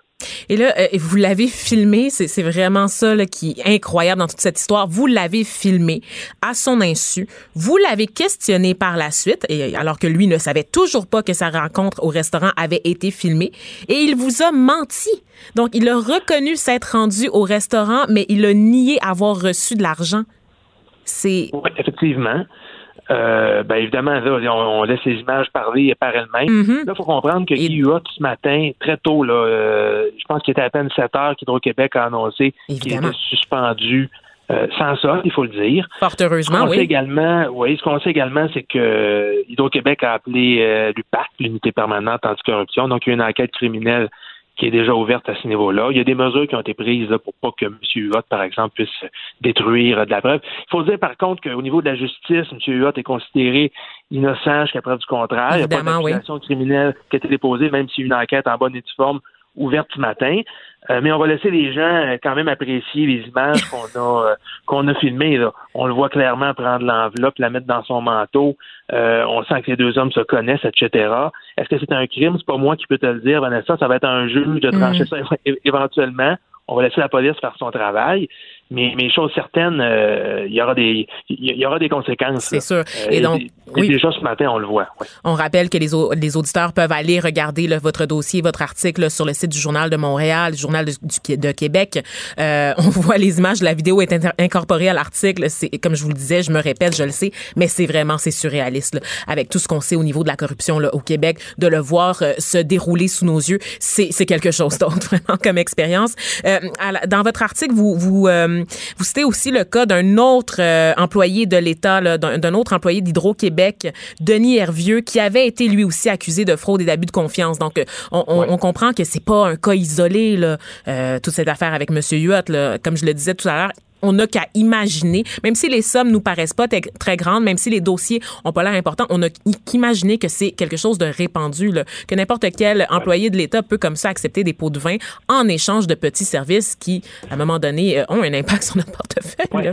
Puis, puis, tu sais, Vanessa, Hydro-Québec, euh, ont longtemps été considérés un peu comme euh, intouchables. C'est-à-dire que la commission Charbonneau s'est pas vraiment intéressée à Hydro-Québec. Mm-hmm. Elle s'est surtout intéressée au niveau municipal. Il y a eu bon un peu d'allégations qui touchaient le Parti libéral du Québec, le gouvernement provincial, mais Hydro-Québec était sorti de la commission relativement épargné. Mais ce qu'on se rend compte, avec effectivement Denis Hervieux accusé en 2019, qui est un cadre. Le cas de Guy Huot, oui, avec le cas de Guy Huot qu'on dévoile ce matin, c'est qu'Hydro-Québec n'est absolument pas immunisé contre la corruption et avec 20 000 employés, c'est sûr que ce genre de geste-là peut s'être produit au fil des années. C'est totalement inacceptable. Et moi, je pense qu'Hydro-Québec, à partir d'aujourd'hui, ne peuvent pas ni, ne, peuvent plus nier. Puis j'entendais euh, euh, M. Martel, le, patron d'Hydro, il, y a quelques minutes, dire ben oui, effectivement, là, euh, il y a quelque, chose qu'on a échappé quelque part. Les gens mhm. s'attendent à ce qu'Hydro-Québec soit plus blanc que blanc.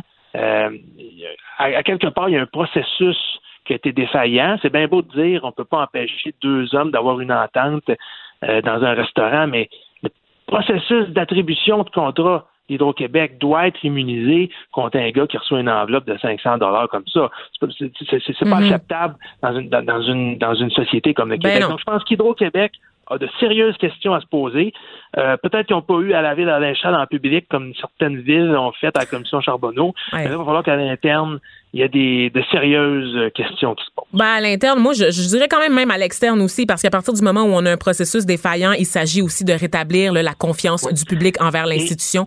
Et, moi, et moi, Vanessa, je, te le dis, là, je m'attends à ce qu'Hydro-Québec soit très transparent là-dedans, c'est-à-dire qu'ils expliquent aux Québécois ce qu'ils ont trouvé, euh, qu'ils expliquent aux Québécois comment ça a pu se dérouler pendant plusieurs années. Donc, bref, qu'ils rendent des comptes. Ben oui. Parce que, euh, ultimement, c'est toi, moi, c'est nos auditeurs, c'est tout le monde qui paye, hein, qui finance Hydro-Québec. Donc, ça peut pas se, donc l'enquête ne peut pas se dérouler derrière porte close. Il faudra que la société d'État euh, euh, rendre des comptes. Donc, c'est un dossier qu'on va évidemment continuer à suivre et on espère là, qu'il va avoir des annonces, plus de réponses que des questions au bout du compte. Euh, Jean-Louis Fortin, directeur du bureau d'enquête de Québécois, merci d'avoir été avec nous pour nous parler de, de, cette enquête extraordinaire que je rappelle, vous pouvez aller consulter sur le site du Journal de Montréal et du Journal de Québec. Merci. Au revoir.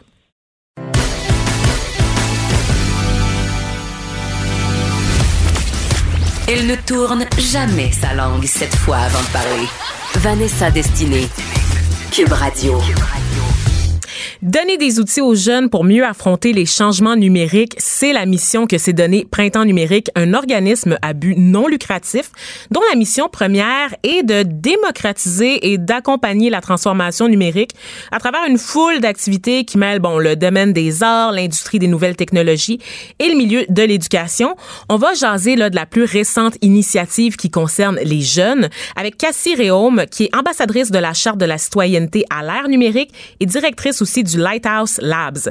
Salut Cassie. Bonjour Vanessa. Ça va bien? Bien, merci vous-même. oui, très bien, merci. Donc, Printemps numérique qui s'intéresse aux jeunes cette fois-ci dans le cadre, c'est ça, d'une charte numérique. Là, je pense que pour bien des gens qui nous écoutent à la maison, c'est un petit peu abstrait, là, tout ce que je viens de nommer. euh, oui, donc, euh, avec Printemps numérique, euh, un super projet soutenu par le secrétariat à la jeunesse du Québec vise à parcourir le Québec vraiment pour outiller les jeunes, faire la promotion de la technologie, parce qu'on a vraiment besoin de, de leur intérêt puis de leur faire sentir qu'on a besoin d'eux dans la, la, génération du futur. Mm -hmm. Puis dites-moi, parlez-moi de cette charte que vous avez mise au point justement pour aider ces jeunes-là à saisir les outils euh, numériques euh, à, dans leur dans leur euh, dans leur milieu, dans leur environnement. Qu'est-ce que ça veut dire concrètement là? Donc sous ce, ce titre bien sérieux, en fait, on, on, veut créer un mouvement, on veut sensibiliser les jeunes à leur comportement en ligne. on veut leur faire réaliser à quel point ce qui peut sembler vraiment simple et ludique et et amusant, comme les médias sociaux, comme tout, tout ce que les, les plateformes et les outils leur permettent de, de créer, de s'approprier les, les, technologies, euh, le web, vraiment.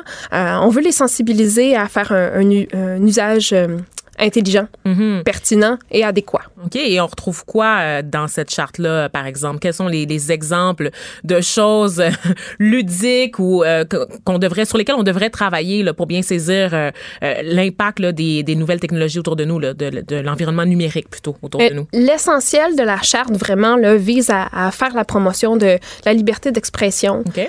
mais aussi d'une façon respectueuse. Donc, d'avoir un comportement responsable en ligne. Donc, rapidement, là, on peut penser à des choses qui sont vraiment euh, euh, évidentes. Donc, euh, ne pas se rendre coupable de cyberintimidation, euh, de s'exprimer librement, mais dans le respect toujours des autres, de réfléchir simplement avant de publier, de pas dévoiler, de pas dévoiler des, des photos de quelqu'un sans son consentement. Mm -hmm. on invite nos jeunes à, à réfléchir et d'être des, des générateurs de, de, bons souvenirs, de, de penser à toutes les, les belles choses qui vont en ligne, qui leur font plaisir, les messages de fête, les messages d'amitié, les messages d'encouragement, les photos de, de beaux voyages, euh, d'être vraiment là, des générateurs de, de contenu, euh, euh, de contenu intelligent, pertinent et informé aussi. donc, de faire attention à tout ce qui est fausse nouvelle, de, de faire okay. attention à tout ce qui est pensée critique, donc mm -hmm. d'évaluer aussi avant de publier ou avant de partager comment on peut se rendre vraiment un, un vecteur d'information pertinente et adéquate. Et là, cette charte-là, elle est bien adaptée, évidemment, bon, au site de, de, les sites les plus courants auxquels on pense, là, par exemple, les, les, les, porteurs de recherche, whatever, mais aussi les réseaux sociaux. Donc, est-ce que vous avez une intervention ciblée là-dessus? Parce qu'on sait que beaucoup de jeunes, comme parents, euh, généralement, bon, on va s'attarder à Facebook. Tranquillement, on comprend un peu c'est quoi Instagram, il y a Twitter. Mais les jeunes sont rendus ailleurs, sont sur TikTok. Euh, TikTok. Hey, je, allô, allô, OK, boomer, vraiment, là. Ils sont sur TikTok, sont, sont sur Snapchat et sur d'autres réseaux qui verront certainement le jour euh, euh, au moment même où on se parle, hein, qui sait, ça va tellement vite maintenant, là, on a l'impression, on est rapidement dépassé, en fait, par l'offre. Donc, comment vous, vous avez réussi à, à trouver ce sur quoi il fallait se concentrer pour parler aux jeunes? Donc, les principes sont les mêmes d'une plateforme à une autre. Donc, euh, l'avantage est, est, quand même là. Euh, il est toujours question d'être, euh, de faire attention à la façon dont on se comporte en ligne. C'est vraiment l'essentiel de la charte. La charte qu'on peut trouver sur le site de Printemps numérique, donc printemps-numérique.ca, qui s'adresse vraiment à tous. Donc, nous, on, a porté attention aux jeunes parce que c'est la, la, génération qu'on, qu'on veut sensibiliser. Mais tous les éducateurs, tous les profs, tous, tous les adultes curieux et, et intéressés peuvent aller chercher la charte la lire, la consulter. Et puis, euh, c'est une belle façon de, débuter une conversation avec nos jeunes aussi. Mm-hmm. ben c'est ça, j'allais, justement parler là, euh, du public cible, hein, parce que souvent, jeune, ça devient un fourre-tout pour dire là, les gens qui ont de 12 ans à 35 ans. Là. Donc, vous, vous vous dites vraiment que vous vous adressez à tout le monde, mais en même temps, on peut pas s'adresser de la même façon à un jeune de 11 ans qui navigue sur les réseaux sociaux qu'à une personne qui en a 30. Là. Ben, c'est encore drôle. Oui. Euh, quand on, parle de, de liberté d'expression, quand on parle de comportement responsable en ligne, tout le monde se retrouve un peu euh, coupable d'un un moment ou un autre. On se laisse emporter par l'émotivité du moment. Euh, souvent, on, laisse parler notre petite voix euh, interne, mais on se dit ah ça va être amusant ou mes amis vont trouver ça drôle, mes amis pensent comme moi, et on perd parfois un peu de vue que on n'est pas 100% en contrôle de ce qu'on publie sur les réseaux sociaux, peu importe les plateformes. Et Donc, ça va nous suivre aussi. Là. Exactement. Ça jamais réellement. Exactement. Donc de réfléchir à deux fois, de se structurer aussi, de vérifier euh, encore une fois qu'on est respectueux, euh, qu'on n'a pas fait de faute dans l'idéal, des, petites choses qui qui nous permettent d'être fiers et contents et, et soulagés là que nos publications euh, suivent la charte de la citoyenneté, suivent un, comportement socialement acceptable mm-hmm. en ligne pour le mieux de tous et de toutes. Vous avez fait, je crois, aussi un guide ou est-ce que c'est la même chose, la charte et le guide qui est destiné aux enseignants là, cette fois-ci pour intervenir auprès d'eux? C'est-tu deux affaires différentes ou c'est... Je crois que c'est la même chose. OK. Vous n'avez pas participé à l'élaboration de Malheureusement. Moi, j'ai contribué au matériel de, de promotion. Donc, euh, c'est déjà beaucoup. une petite vidéo là, qui explique un peu aux jeunes comment se comporter en ligne, pourquoi c'est important. Et j'ai cru comprendre qu'à travers toute cette mission-là, parce que c'est quand même large, la mission de printemps numérique, puis le volet jeunesse est très assumé dans toutes sortes d'activités aussi là, euh, de sensibilisation. Euh, il y a quelque chose, il y a un volet aussi pour parler des métiers de demain, des métiers d'avenir en lien avec les nouvelles technologies. Est-ce que ça, ça fait partie euh, des, dossiers sur lesquels vous avez travaillé? Tout à fait. On estime que d'ici 2030, 85 des, euh, des rôles et des métiers disponibles et euh, à combler, en fait, seront des nouveaux métiers qui n'existent pas encore aujourd'hui. Hmm. Donc, on, c'est vraiment important d'outiller les jeunes qui sont nés avec le numérique, de bien s'en servir. Et puis, pour les jeunes, de comprendre que c'est important qu'ils doivent prendre leur place dans la transformation des numériques, du numérique au Québec. l'économie du savoir, c'est l'économie d'aujourd'hui, c'est l'économie de demain. La technologie, c'est au cœur de, de nos vies, c'est au cœur de, de tout ce qu'on fait. C'est important de se l'approprier, mm-hmm. euh, de réaliser à quel point la technologie, c'est un vecteur de créativité. Bien souvent, on nous la présente comme étant froide, comme étant abstraite, alors qu'au contraire, c'est super concret, c'est, dans nos mains Mais je pense tous les a jours. peur aussi, surtout quand il est question justement de la relation du numérique, des jeunes avec le numérique. On a peur, on a peur de la dépendance, on a peur de l'intimidation. On pense beaucoup aux aspects négatifs de la présence euh, de l'Internet et des réseaux sociaux dans notre vie, peut-être en négligeant un peu trop malheureusement ce qu'elle peut nous amener, euh, donc d'apprendre à cohabiter avec elle et d'en tirer les meilleurs bénéfices. Euh, je, avant qu'on se quitte, je voulais savoir, vous êtes directrice du Lighthouse Labs. Qu'est-ce que c'est ça? J'ai déjà de la misère à le dire. je pense que je vais avoir de la misère à comprendre ce que c'est aussi. Ah, du tout, c'est super simple. Donc, Lighthouse Labs, euh, donc moi, je suis directrice du campus à Montréal. Nous sommes un réseau d'écoles canadiens qui vise justement à, à éduquer et à, enseigner aux, la prochaine génération de gens en technologie. Donc, c'est une formation intensive et immersive pour les gens qui veulent s'injecter dans l'industrie des technologies. C'est ouvert à tout le monde? Ouvert à tout le monde. Mais c'est quoi? C'est en ligne ou c'est en personne? C'est en personne. Ah, c'est en personne. Comme à Montréal, mettons, ou à Québec? oui. À Montréal, nous sommes situés dans le Myland, donc euh, au cœur du quartier des startups à Montréal. Et puis, donc, on ferme principalement des développeuses et des développeurs. Des gens qui veulent devenir euh, des développeurs principalement web. On se lance aussi dans la data, euh, l'analyse de données. Et on a aussi des cours du soir pour les gens qui veulent simplement s'initier, ajouter mhm. une corde à leur arc, peu importe dans quel domaine ils travaillent. Est-ce que vous vous déplacez avec ça ou pour l'instant, c'est surtout ciblés à Montréal? Nous sommes situés dans six villes Ah, canadiennes. ok, d'accord, oui. Donc, on est à Vancouver, à Toronto, Ottawa, Montréal, à Calgary et hubs, Victoria. fond, ce qu'on Oui. appelle les hubs euh, de technologie. D'accord. OK, ben merci, euh, Cassie euh, Réaume. Quand même, donc, juste rappeler avant qu'on se quitte, là, où est-ce qu'on peut retrouver tout ça. La charte se retrouve sur le site de Printemps numérique, on le réitère, là, parce que comme parent, vous pouvez aller jeter un coup d'œil à tout ça avec votre jeune. Oui, allez-y. Tout à l'heure, bonne occasion de, de partir une conversation. Donc, Cassie Réaume, ambassadrice de la charte de la citoyenneté à l'ère numérique et directrice du Lighthouse Labs. Merci d'avoir discuté avec nous. Merci, Vanessa. Cube, Cube Radio. Vanessa Destinée, la seule effrontée qui sait se faire aimer. Vous écoutez Les effrontés. À la Société de, transport de Montréal, on aime bien euh, se vanter de prendre la question de l'accessibilité au sérieux. Il y a d'importantes sommes là, qui d'ailleurs ont été investies là, en ce sens au cours des dernières années et surtout les travaux interminables aux abords de certaines stations, hashtag Mont-Royal, nous donnent l'impression que les choses se passent. Hein? Euh, mais actuellement, il y a 15 stations de métro qui sont accessibles. Ça, c'est ce que dit la STM. Sauf que les personnes qui se déplacent en fauteuil roulant euh, soutiennent, elles, qu'il est impossible d'utiliser quatre de ces 15 stations. Il y aurait des problèmes d'accès à Snowden, Jean Talon, Lionel Gros et Honoré Beaugrand. Et c'est un problème contre lequel se bat le regroupement des activistes pour l'inclusion du Québec.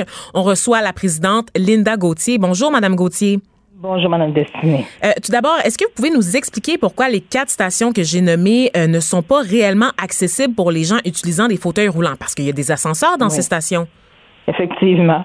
Euh, c'est que la majorité sur ces lignes-là, ça, ça va être les anciens trains, les M- MR 73 Mhm. qu'on appelait.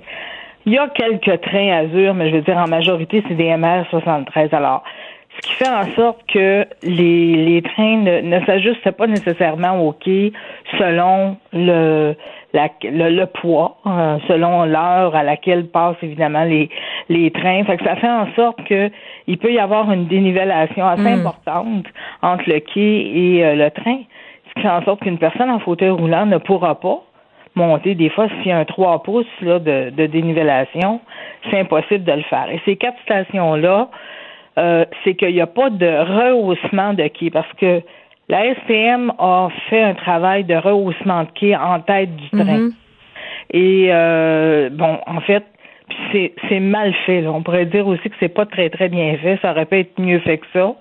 Euh, les personnes devraient s'asseoir, les personnes en fauteuil devraient s'asseoir dans la première voiture, Ouais. derrière le conducteur. Oui, et de se servir de ce rehaussement, effectivement. Sauf que à ces quatre stations-là, ça n'a pas été fait.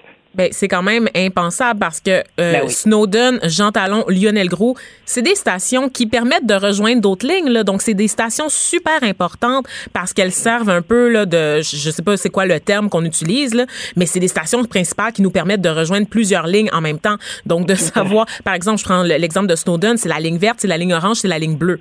Donc, à Oui. partir du moment que vous êtes pogné à Snowden, vous pouvez pas faire grand-chose. C'est ça. Non, ben, eux autres, ils vont dire, alors, eux autres étant la STM, euh, il y a toujours un changeur qui peut être appelé pour venir nous installer une espèce de petit, on appelle ça en anglais un threshold ramp, là. OK, pour comme on voit dans les autobus. le- C'est ça, Ouais. exactement. Pour embarquer au train. Mais ça, je pense qu'il y a un changeur par quart de travail. ça fait en sorte que, oui, c'est ce qu'il disait dans l'article. Moi, ça m'est arrivé. Martin Dion, ça y est arrivé aussi. Attendre jusqu'à 1h30 pour qu'on vienne nous installer la fameuse petite rampe. Là. Fait que, tu sais, c'est, comme... Ouais. On a une vie, nous autres aussi. C'est pas parce qu'on est en fauteuil qu'on n'en a pas une. Et, Enfin, et déjà qu'on sait que le transport adapté n'est jamais adapté à votre hora- horaire, c'est vous qui devez vous adapter au euh, réseau du transport adapté. Il n'y a rien qui est fait pour vous faciliter là, la vie en société au quotidien. On comprend ça. Absolument pas. Voilà. voilà. Et euh, qu- qu'est-ce qui explique, selon vous, là, qu'un un tel oubli qu'on n'ait pas pensé dans les travaux visant à mettre des ascenseurs dans ces stations-là, de trouver des meilleures façons de rendre euh, l'accès sur euh, sur les abords là, euh, des, des stations, donc dans, vraiment dans le métro, sur les abords du train. Comment ça se fait que ça a été négligé, un détail qui, pour nous, je dois le dire, paraît vraiment... J'y aurais pas pensé, honnêtement, là, à, à leur place, là. mais eux, c'est leur travail. tu sais. Moi, c'est pas à moi de penser à ces choses-là. tu sais. Oui, voilà. Ben écoutez, moi je dois vous dire qu'il y a des il y a des organismes qui se trouvent à faire des simulations, Mhm. euh, évidemment avant que les stations soient mises en accessibilité. Mais euh, nous, on n'est jamais invités. Évidemment, on est peut-être l'organisme qui est le plus grand détracteur de la STM. On a un recours collectif de lever contre eux. Ouais. Alors, euh, c'est sûr qu'on ne nous invite pas. Il porte sur Donc, quoi le recours, juste, juste pour nous rafraîchir la mémoire un petit peu? Ben, l'inaccessibilité des trois volets, hein, euh, autant transport adapté que les métros, que les, les autobus réguliers qui, présentent des rampes très défectueuses. Mhm. Alors, c'est pour cette raison-là. Et les autres organismes, euh, ben, je- notamment, entre autres, un organisme qui est le RUTA de Montréal, le, le regroupement des usagers du transport adapté et accessible, euh, reçoit un certain financement aussi là, de, pour faire des essais euh, dans le métro, notamment, avec Mhm. la STM. Fait que, tu sais, je me dis, je me demande à quel point, si on reçoit une subvention pour faire des essais, en tout cas, écoutez, je veux pas, euh, je veux pas les dénigrer, ils font un très très bon boulot, Mhm. mais si ça n'a pas été remarqué, ben, Il y a une petite sensibilité qui fait défaut quand même. là. Euh, donc, Voilà. sans nécessairement tracher l'ensemble du travail, il y, a, il y a quelque chose, Mhm. il y a des points à améliorer. Euh, vous disiez tout à l'heure que vous n'êtes pas nécessairement invité euh, à la table des discussions, donc on comprend de ça que la, la discussion sur l'accessibilité en amont, vous n'êtes pas invité là, à la table de discussion. Euh, par contre, vous avez eu, vous avez participé à une rencontre là, de la Société de transport de Montréal là, avec le conseil d'administration, si je comprends bien, au début du mois de février. Vous avez soulevé cet enjeu-là. Qu'est-ce qu'on vous a répondu? Ben on, a- on a resté, je pense qu'on est resté un peu surpris du côté de la présidence, en Mm. tout cas, qu'il y aurait des vérifications qui seraient faites et tout ça. Mais c'est pas normal qu'on qu'on réponde ça parce que moi je me dis en quelque part, je regardais Martin Dion là, sur la web diffusion pendant qu'il posait sa question. Par ailleurs, il connaît son dossier extrêmement bien. Puis c'est quelque chose qui devrait être su d'ores et déjà de la part des, des, des membres du conseil d'administration, sans compter qu'il y a aussi une représentante là, des usagers à mobilité réduite sur le CA. Euh, pff, moi, je me dis exactement comme je disais dans, dans l'article de journal, qu'est-ce que ça donne de payer 20 millions de dollars pour mettre en accessibilité une station si on peut même pas embarquer dans, les trains? Eh oui, c'est ça. C'est notre argent qui est dépensé. Oui, comme ça, C'est ça. pour rien. On a dit que les trains Azur étaient pour permettre cette facilité-là, mais ça, c'est- ils vont arriver en 2021. Là, tu sais, c'est c'est long pour attendre un train, Ouais. je trouve. Fait que c'est, il y a beaucoup beaucoup de choses à revoir. Puis ça vient me dire que euh, je suis contente qu'on ait déposé ce recours collectif-là à la Cour supérieure en 2015 Mhm. c'est qu'il y avait sûrement des raisons pour qu'on le fasse et puis euh, les gens peut-être vont comprendre mieux justement par euh, votre courroie de transmission aujourd'hui que c'est fondé là ce qu'on a fait. Absolument. Euh, je- je- J'en profite pour faire quelques euh, précisions parce, pendant que vous parliez. Donc, vous avez cité Martin Dion, euh, vous avez cité l'article. Donc, il s'agit d'un article de De Gazette et là-dedans, en fait, on donne la parole à un membre de votre regroupement, là, euh, donc le RAPLIC, Re- regroupement activiste pour l'inclusion du Québec, euh, qui, qui a parlé euh, à ces gens-là là, de la Du côté de l'administration Plante, euh, est-ce que vous trouvez qu'il y a une ouverture, qu'il y a une écoute? Parce que on le sait, c'est quand même, on sait que la mairesse et son administration sont sensibles euh, aux demandes des différents groupes minoritaires là, à travers la métropole. Est-ce que vous sentez qu'il y a cette sensibilité-là de leur côté? Euh, le rire. écoutez, Oh! ben c'est ça. Sans- vous savez, dire le contraire, là, qu'on n'est pas sensible, euh, il y aurait l'air fou. Mm. Fait que c'est clair qu'on on considère qu'on est toujours assez oublié. C'est sûr que les personnes à mobilité réduite, puis la mise en accessibilité, ça coûte extrêmement cher. Peut-être comparé à d'autres groupes, comme les personnes itinérantes, Ouais. tu sais, je sais pas. Bon.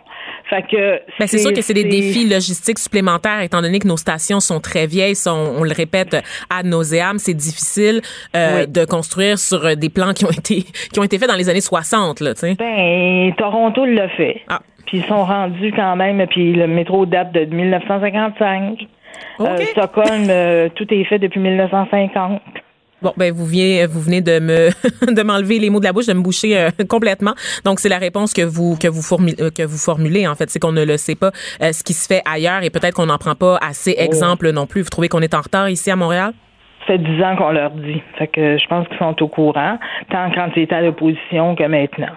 Donc, c'est quoi qui explique euh, le fait qu'il n'y a pas de changement, un manque de volonté politique? Parce que les personnes handicapées ne suscitent pas assez l'intérêt ou la compassion dans le reste de la société. Qu'est-ce qui explique qu'on vous tasse Là, c'est vous qui m'enlevez les mots de la bouche, Madame euh, Destinée, oui. Vous croyez encore aujourd'hui ah que la, population, au niveau euh, de la reconnaissance, de la sensibilisation à la réalité des mhm. personnes handicapées, vous pensez qu'on a encore du chemin à faire?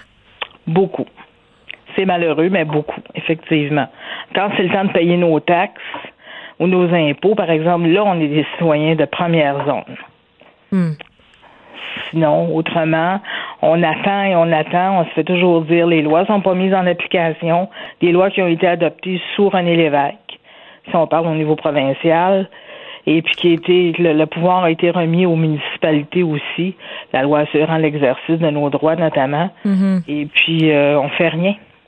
On fait rien pour ça. On contourne toujours. Puis ça devient à un moment donné fatigant. Bien, on l'entend dans votre voix, Madame, euh, Madame Gauthier. On entend la fatigue, la lassitude dans votre voix en ce moment même. Oui. Mais que voulez-vous? Si on baisse les bras, je sais pas s'il y en a d'autres qui vont le faire. Je prétends pas qu'on est les meilleurs, on est les seuls. que c'est souvent ça qui arrive, en tout cas à, tout le moins là, qui, qui sont pas, pas québécois, qui sont aussi radicaux que ça, puis qui osent confronter les différents paliers de gouvernement mais ça devient, à un moment donné, la confrontation, ça use. Comme vous dites, vous l'entendez. Mm-hmm. Euh, moi, je dois former des gens comme Martin Dion, qui sont la relève parce que j'ai 63 ans bientôt. Fait que je pourrais pas faire ça toute ma vie. Mm-hmm. Et là, on comprend. Bon, à défaut, euh, si si la, le reste de la population développe pas euh, cette sensibilité-là, peut-être que l'argument monétaire sera les convaincre de s'intéresser à la question parce que je le rappelle, c'est des sommes importantes qui sont investies pour la, la refonte, la restructuration de nos stations de métro, qui sont investies mais qui ne servent à rien parce que ultimement, les utilisateurs qui se déplacent en fauteuil roulant n'ont pas accès euh, à certaines stations de métro. Donc, c'est vraiment de l'argent envoyé, jeté par les fenêtres. Donc, au moins, peut-être que l'argument monétaire sera, sera faire bousculer les choses, faire réagir les gens. Euh, donc, euh, Madame Linda Gauthier, je le rappelle, vous êtes présidente du regroupement des activistes pour l'inclusion au Québec. Merci d'avoir pris le temps de jaser avec nous aujourd'hui. Bonne chance Et merci de m'avoir invité. Voilà, merci. Bonne chance dans vos démarches. Les effrontés.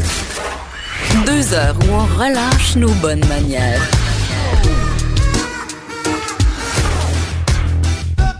Cube Radio.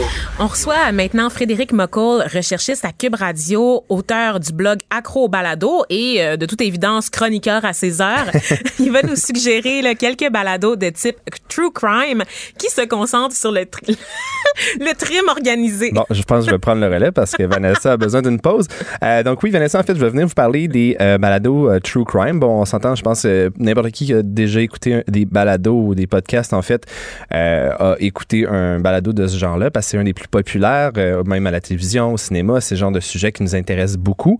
On s'entend, par exemple, la majorité des balados True Crime euh, portent souvent sur une espèce d'enquête irrésolue ou, euh, ou des cas, en fait, un peu solides, un peu particuliers, ce qui peut être excellent, en fait, quand c'est bien fait, quand c'est fait avec le respect aussi, surtout des victimes, de tout le monde qui est inclus là-dedans, comme par exemple avec la série Synthèse, en fait, qu'on a sur nos mm-hmm. ondes à Cube Radio. Mais il y a, on a d'autres, en fait, qui se spécialisent de façon de, de, temps en temps sur des sujets un peu plus gros.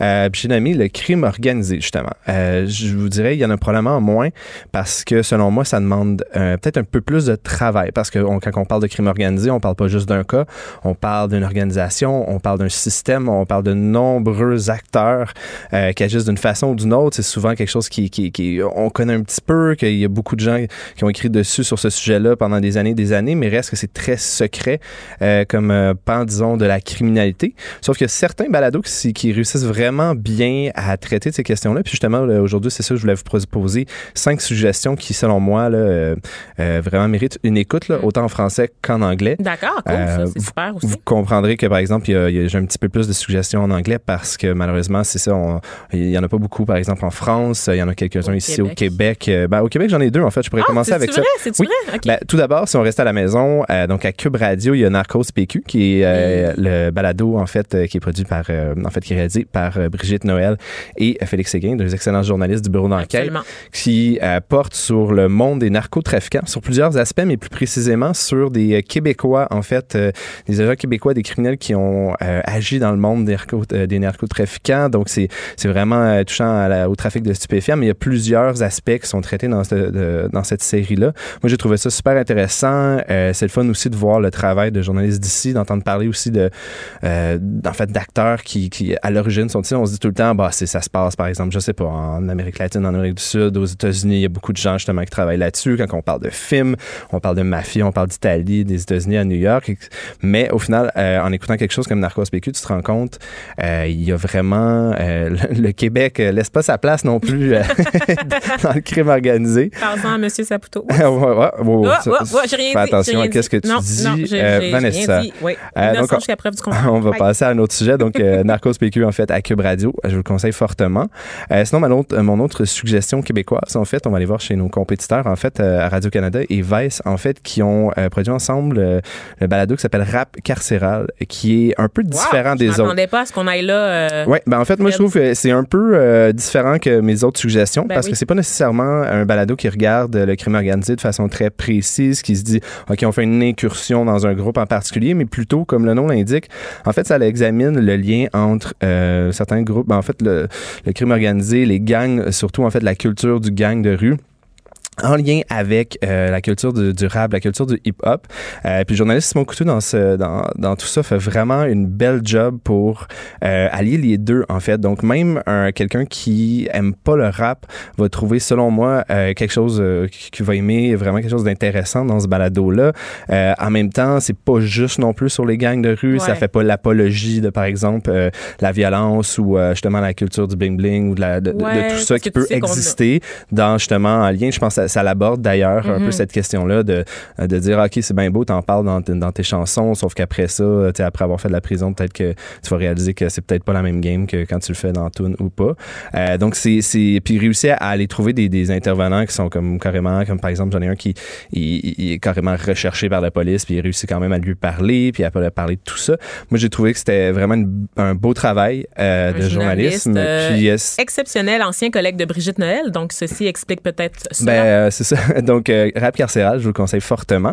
Sinon, si on tombe sur euh, les balados en anglais cette fois-ci, j'ai mon préféré, celui que, que, je porte dans mon cœur, un, ben de mes, mes balados préférés qui n'a jamais été produit. s'appelle Crime Town. C'est un, c'est un balado de, des États-Unis, en fait, qui est produit par l'entreprise Gimlet Media, qui est une grosse entreprise de balados, en fait, aux États-Unis. En gros, Crime Town, qu'est-ce qu'ils font? c'est à chaque saison, il y en a deux pour l'instant, puis on comprendra pourquoi, en fait, plus tard. C'est chaque saison, ils vont aller voir une ville en particulier, euh, puis ils vont essayer de, de, de comprendre là, euh, comment le crime organisé s'est installé de différentes façons, toutes les tentacules ou euh, jusqu'à où que ça, ça, ça, ça, peut toucher en fait quand c'est vraiment là, intégré dans une ville. Pour la première saison, ça parle de la ville de euh, Providence, euh, qui est euh, quand même une, une ville qui est considérée peut-être un peu plus riche, un peu plus bobo. Là. Ah, pardon? Au Maryland, c'est où déjà? Il faudrait que je vérifie. On, va faire la... Donc, en fait, Providence, puis c'est vraiment fascinant de voir comment les différents acteurs, les différents personnages de toute cette série-là, à quel point ils sont allés chercher des, euh, des, des, témoignages que eux ont récoltés ou que euh, des criminels qui avaient fait des témoignages avant eux. Euh, c'est vraiment fascinant de voir jusqu'où ça peut aller, euh, jusqu'où un crime organisé, le crime organisé peut gangréner une ville, euh, puis comment que ça touche à peu près tous les pans de la société. Leur deuxième saison est donc la dernière est à propos de la ville de Détroit, qui est complètement autre chose. On parle d'un autre univers du tout au tout. Mais il y a juste une chose peut-être à dire sur Crime Town qui va peut-être être difficile pour certaines personnes, c'est que il y a beaucoup beaucoup, beaucoup, beaucoup, beaucoup de personnages. Donc, parfois, c'est difficile euh, de suivre. J'ai trouvé que la deuxième saison était un petit peu moins bonne de ce côté-là. C'est plus difficile de suivre de qui parle à, à tout moment, surtout qu'à chaque épisode, il peut changer pour nous présenter une nouvelle situation. Au final, ça finit toujours par s'entrelacer, puis pour nous montrer, euh, en fait, comment euh, tout le monde se connaît un petit peu. On dirait un avertissement fait pour moi qui a de la misère ben, à se rappeler des noms d'à peu près tout le monde dans C'est ça, c'est juste prenez votre temps. Je C'est pas nécessairement pour tout le monde, mais si vous êtes prêt à à, par exemple, si vous êtes fan de, de, de, de, je sais pas, comme une série comme par exemple The Wire, qui a un Oh, peu le même défaut que, plein, plein, plein de personnages. Mais si vous êtes capable de suivre ce genre de série-là, de cette technique narrative-là, de vous présenter beaucoup de personnages pour vous faire comprendre le tout, euh, vous allez vraiment adorer Crime Town. Moi, c'est pour ça que j'avais beaucoup aimé ça. C'est une série de bros. Parce que vraiment, jusqu'à présent, tu sais, moi, j'ai un petit préjugé. là. Les, les trucs là, de true crime, Mm-hmm. là, c'est des affaires. Ça a l'air tellement masculin comme, un- comme univers, honnêtement. Je me demande, Euh, est-ce que c'est accessible? euh, est-ce que je vais être rebuté? Là? Parce que moi, là, les gars qui tripent sur le parrain, là, pis des affaires de même, là, peux-tu dire que. hein? Moi, je te dirais que le true crime est Eh. aussi, en fait, selon les statistiques, le true crime est le, le- le- si je me trompe pas, le, le style de podcast en fait qui intéresse le plus euh, les femmes. Oh, Yas Donc Queens! euh, après ça, je pense pas que c'est juste euh, juste pour euh, une affaire de bros. Après ça, quand on parle de crime organisé, malheureusement, c'est souvent en fait, ben malheureusement, je sais pas si on devrait dire malheureusement, mais ça reste un milieu qui est très masculin, qui est très sou- souvent machiste et compagnie. On peut le savoir, c'est un milieu qui est très euh, violent en fait. Euh, donc après ça, c'est sûr que les personnages sont principalement euh, masculins. Ça, je peux Euh, gérer après ça, les même. personnes qui traitent de ces sujets-là sont le sont pas nécessairement.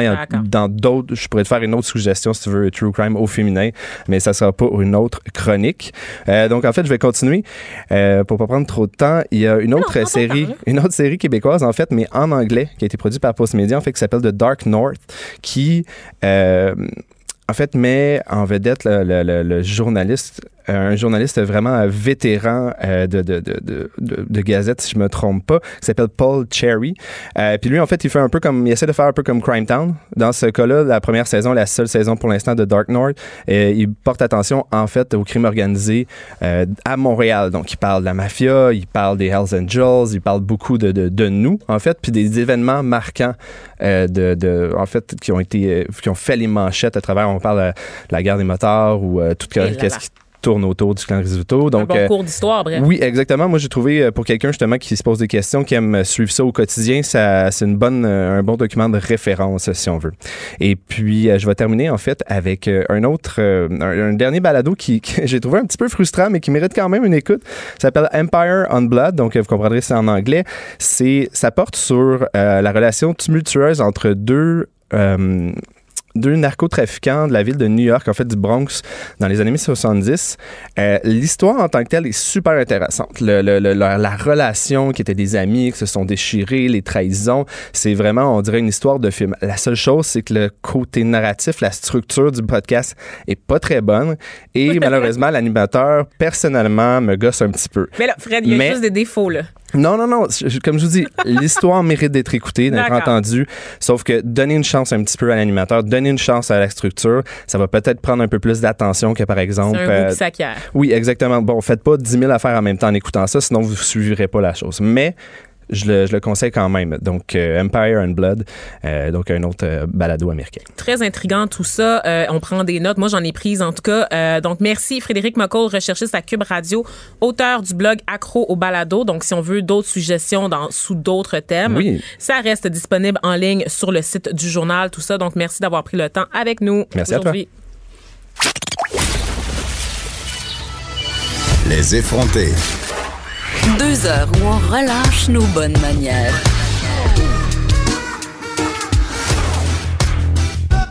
Cube Radio. On conclut l'émission là avec une chronique qui sera toute en lumière euh, Oh. en compagnie d'abord d'Élise Jeté qui rayonne. Est-ce que c'est moi qui est lumineuse? Ben, toi et ton sujet, je crois. Donc, Élise Jeté, productrice de contenu à En 5 minutes et pour Tabloïd aussi. Tu nous parles, en fait, tu fais le tour des activités de la Nuit Blanche qui s'en vient, qui s'amène, qui aura lieu ce samedi. Oui, Montréal euh, en lumière, en fait, va Ouais. culminer ce dimanche, mais avant qu'on ait, euh, pas avant qu'on ait passé la nuit sur la corde à linge, hein, de samedi à dimanche, on va passer la nuit sur la corde à Ah oui, hein? je te le dis.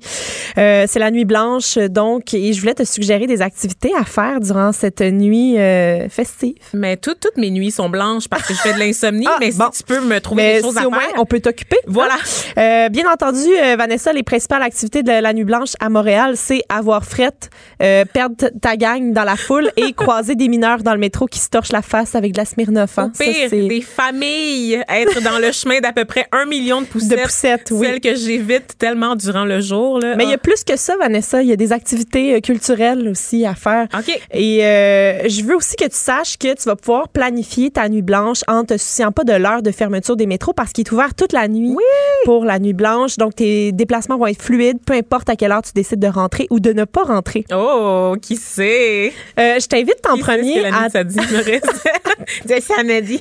Mais tu sais, rien t'empêche de faire des activités qui sont pas liées avec la nuit blanche, mais de quand même rentrer tard. D'avoir là. un autre C'est type ça. De nuit Oui, blanche. tu you know what I'm saying? OK. Mais là, on s'égare. Euh, donc, tu peux aller au musée des beaux-arts. Ça nous amène un petit peu ailleurs là, de où est-ce qu'on s'en allait. Euh, pour profiter d'un tarif à moitié prix pour découvrir Momie égyptienne, passé, retrouvé, mystère dévoilé, une expo que j'ai adoré voir. Donc, euh, moitié prix, ça revient à 12 dollars pour Oh! aller voir l'intérieur de Momie. On nous présente six personnes qui ont vécu le long du Nil entre 900 avant Jésus-Christ et l'an 180 de notre ère. Donc, il y a plein d'affaires vraiment excitantes. Vraiment excitantes Ah ouais, à hein? voir. Euh, parce que là, tu- à, à l'aide de la science, ils ont été capables d'aller à l'intérieur des momies, de nous montrer, Hmm. sans même avoir à, déf- à défaire là, les bandelettes. On peut voir qu'est-ce qu'il y a à l'intérieur Oh. et découvrir vraiment des personnalités qui, qui avaient euh, à l'intérieur de ces momies-là. Donc, ce sont des gens qui ont existé pour vrai. Ouais, ouais, ouais. Et on nous les présente. C'est une euh, expo du British Museum qui est là depuis quelques mois déjà. Mais là, euh, il y a un tarif spécial pour la nuit blanche. Wow. Donc, allez-y. cool, tout ça, ouais. Musée, des Beaux- Musée des Beaux-Arts. Mhm. Sinon, on peut aussi aller à l'Agora de la danse pour le 24 heures du vinyle. Hey, l'année passée, c'est-tu l'année passée que j'ai essayé de rentrer à cette place-là puis ça a jamais Ça, ça s'est pas passé. Ah hein. non, ça Ça finit arrive là. Dans une Mais- pataterie, malheureusement. Oui, mais dans une pataterie. Beaucoup de soirées qui finissent dans une pataterie. Écoute, hein. à un moment donné, là, Oui, en dépit des circonstances, euh, on se retrouve souvent là. Euh, 24 heures du vinyle, c'est un marathon musical, donc de 24 heures consécutives. C'est la 20e édition cette année. Il y aura 20 DJ différents Oh. qui seront là, en plus d'une foire du disque le dimanche qui euh, va comme faire culminer l'activité. Fait que je vais Euh, prendre du speed. oui, oui. C'est une blague, une blague. ben, tu prends la drogue de ton choix, Ben hein, voilà. finalement. Euh, ça, ça, ça commence à 21h à l'Agora de la danse euh, samedi soir. Puis c'est un concept qui se déroule aussi à différents moments, un peu partout à travers le monde. Et ça vise à célébrer la culture du vinyle. Ça se passe notamment à Paris, à Londres, à San Francisco, New York, Vancouver, Toronto. Euh, donc c'est comme une grosse activité puis qui met en valeur cet objet fascinant qu'est le vinyle. Qui semble tout indiqué pour les mélomanes. Voyons, je, je n'y arriverai Les mélomanes tels que moi. Donc, Voilà. Je risque d'aller faire un tour à cet endroit-là. Sinon, l'aspect gastronomique de Montréal en lumière, faut pas passer à côté, Vanessa. Je, je, je Et à surtout pas quand il est question de fromage. Oh mon Euh, Dieu, là, tu me parles. Donc, l'auberge. Saint-Gabriel euh, offre notamment durant la, la nuit blanche, mais euh, dans d'autres soirées durant Montréal en lumière, euh, un- une soirée fondue au fromage artisanaux d'ici. Oh, wow! Donc, euh, à l'auberge Saint-Gabriel, bien sûr, il faut réserver. Puis, euh, moi, ce que je trouvais intéressant aussi, c'est qu'ils donnent, euh, on achète des billets à 65 et il y a 10 qui est remis aux banques alimentaires du Québec à chaque fois qu'on euh, achète un billet. Donc, une bonne euh, action. au Une bonne passage, action, tout en mangeant du fromage à ne plus finir. Un trois services de fromage. C'est la définition de la belle Ça vie. va jamais finir. Donc, euh, moi, euh, je, je risque d'aller me goinfrer à cet endroit. Euh, je sais pas si tu connais le festival Art souterrain. Oui, j'en ai entendu parler, mais j'ai jamais. euh, ça implique euh, Oui. la ville souterraine. Oui, c'est en ça fait, que ça tous les existe Français depuis imaginent. 2009. Euh, c'est un, organisme sans but lucratif dont le mandat est de rendre l'art visuel accessible. Donc, on veut que ça, on le sortir des lieux d'exposition. hein, quand même dans les sortir l'art visuel des musées, des, des salles d'exposition Mhm. et le, le mettre plutôt dans des endroits non traditionnels. Accessible. Et euh, cette année, Art souterrain commence le 29 février, donc durant la nuit blanche, et ça se poursuit jusqu'au 22 mars. Donc, il y a comme euh, des activités spécifiques euh, qui se, se mêlent, en fait, de, de la nuit blanche et de Art souterrain. Il y a une activité spécifique qu'il faudrait me payer vraiment très cher pour que j'y participe. Là, un jeu d'évasion géant.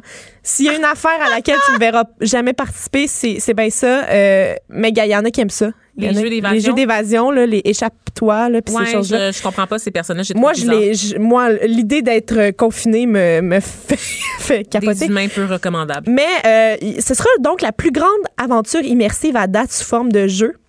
Il y aura la Cité oubliée dans le Centre de commerce mondial de Montréal et Ah, mais Chaos dans le Palais des congrès de Montréal. Le- non, OK. Mais le, le, le truc là, de commerce de Montréal, c'est-tu assez beau comme oui, endroit? c'est magnifique. Donc, il y aura comme un- une. euh, on va fusionner, en fait, la découverte des arts souterrains Mm-hmm. et, euh, et, et un jeu d'évasion. Je ne sais pas comment ça va se passer. Euh, on s'y verra pas. Je, n'y serai pas, mais bonne chance à tous les participants. artsouterrain.com pour le reste de la programmation si jamais vous voulez euh, aller découvrir de l'art à l'extérieur des galeries. Ouais. Un endroit où vous pourrez probablement peut-être plus euh, me croiser, c'est euh, au cinéma du parc euh, Yeah. dès 23 h On avait parlé euh, avec Geneviève, je sais pas si tu avais écouté notre émission euh, au moment où on l'avait fait. Le cinéma Mais- des sièges collants. Non, elle avait parlé euh, de, du festival plein écran qui a eu lieu en Oui. janvier dernier. C'est un festival de courts-métrages qui se déroulait uniquement sur, Sur Facebook. Facebook. Ouais. Vraiment le fun parce qu'il il en dévoilait quatre par jour Voilà. à des heures différentes. Et là, Et on- c'était disponible 24 heures 24 seulement heures, sur on pouvait plus Facebook. les voir après. Disparaît. Ouais. puis on pouvait les partager là, pour leur faire gagner des points. Puis il y avait un concours là-dedans. Et c'est québécois comme initiative. hein? Initiative ça, c'est des- québécoise. Des courts-métrages qui viennent de partout dans le monde. Oui. Mais, Mais québécois. une initiative québécoise, première fois que ça se passe là, uniquement sur Facebook. Et en collaboration avec Plein Écran, le cinéma du parc propose une série de courts-métrages durant la nuit blanche. Donc, je, là, je sais pas c'est quoi les règlements, mais des courts-métrages, c'est pratique parce que c'est court. Donc, euh, tu peux entrer et sortir à ta guise du cinéma du parc, j'imagine. C'est comme des dates Tinder, c'est pas trop engageant. Là. Oui.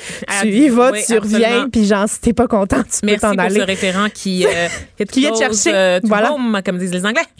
Avec mon Euh, si tu te déplaces du côté de la Plaza Saint-Hubert euh, vers Tu dis Plaza. Plaza Saint-Hubert, tu aller au, alcool aussi? Oui, je dis tout ça. Oui, mais moi, je viens de Sherbrooke. en région, on dit des affaires euh, qui n'ont pas de bon sens. Plaza. À 22 h au House Gang, le Festival euh, du Nouveau Cinéma de Montréal s'associe avec la Nuit Blanche pour faire une, une expérience d'immersion. Euh, tu connais le vidéaste Baz, Oui, bien connu qui- pour ses vidéoclips. Qui Mais là, dans Nightlife Magazine de genre 1990. genre Mais là, il 2019. propose une activité euh, avec le public, donc les gens vont pouvoir participer. Euh, on va rentrer dans une green room pour faire un film ou je ne sais quoi, là, une expérience Immersive collective. immersive de, de vidéo. Et il y aura aussi des DJ locaux qui seront là pour euh, agrémenter l'ambiance. Je sais pas de, de quoi ça va l'air, mais tellement abstrait c'est sûr qu'on vit. se prépare on va vivre quelque chose. On va vivre quelque chose. On ne sait pas ça va être quoi, mais on va vivre quelque chose. Mhm.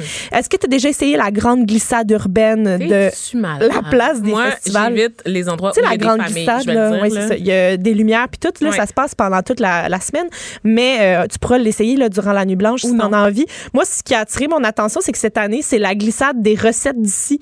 Puis je, je comprenais pas pourquoi. Les recettes d'ici, Parce que, parce que quand tu penses à glisser au centre-ville de Montréal, tu penses aux recettes bien de chez nous, vraiment. vraiment. C'est quoi? Est-ce qu'on te garoche Je sais pas qu'est-ce gravy d'en face pendant que tu Est-ce qu'il faut que tu penses à ton plat préféré pendant que tu Ouais. glisses? Je sais pas c'est quoi qui se passe, mais en tout cas, t'atterris genre dans un tas de pâté chinois? je sais pas. Regarde, si jamais euh, vous le savez, euh, n'hésitez pas là, à nous écrire. Oui, on a beaucoup de questions. Oui. Si t'aimes l'improvisation, tu peux aller au théâtre Sainte-Catherine. Il y a la nuit Oui. des 100 improvisateurs. Non seulement euh, ils, ils- ils disent qu'ils vont changer à toutes les heures de gang d'improvisateurs sur scène, mais aussi ils vont changer de thème à toutes les heures Mhm. et de style, mais aussi de langue carrément. Donc, Ben euh, ils disent qu'ils veulent être à l'image de Montréal et donc être bilingues. Donc, il y aura de l'improvisation en français et en anglais.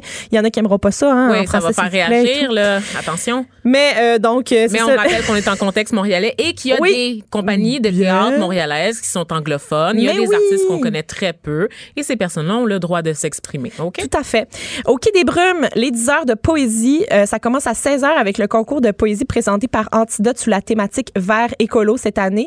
Il y a une suite de prestations, dont un hommage à Claude Gauvreau, et ça culmine avec un open mic en fin de soirée. Donc, euh, Quai des Brumes, euh, ça va être tout en poésie. Euh, Mm-hmm. Est-ce qu'on a le temps, Élise, pour que je parle de ma suggestion de moi, ce que j'aime faire euh, à Bien chaque année? sûr, bien lors sûr, de la Nuit Blanche. Il y a un événement, en fait, au musée Red Pat. Donc, pour ceux Oui. qui connaissent euh, la fameuse le fameux film Night at the Museum, Oui. Une nuit au musée, eh bien, chaque année, le musée Red Pat offre l'occasion de visiter ses installations qui incluent des momies, qui incluent Incroyable. aussi des animaux empaillés, des os dinosaures, de nous, de visiter ça dans la noirceur la plus totale avec comme seule lumière celle de nos téléphones ou de petites lampes de poche. Donc, euh, une, une- une activité que, qui me fait capoter à chaque année. C'est malade. C'est Est-ce que tu veux qu'on finisse en musique, Ah, Vanessa? vas-y, vas-y, oui, Parce oui, que moi, oui. je vais finir ma fin de soirée euh, avec la montréalaise euh, DJ Kelly Rap Elle a assuré la première partie de Loud au Centre Bell Yeah. et c'est euh, comme ça que je vais bouger ma fin de soirée à l'Astral dès 23h59, pas minuit. Oh, Oh. non. Oh non. On écoute un petit bout, on écoute un petit bout.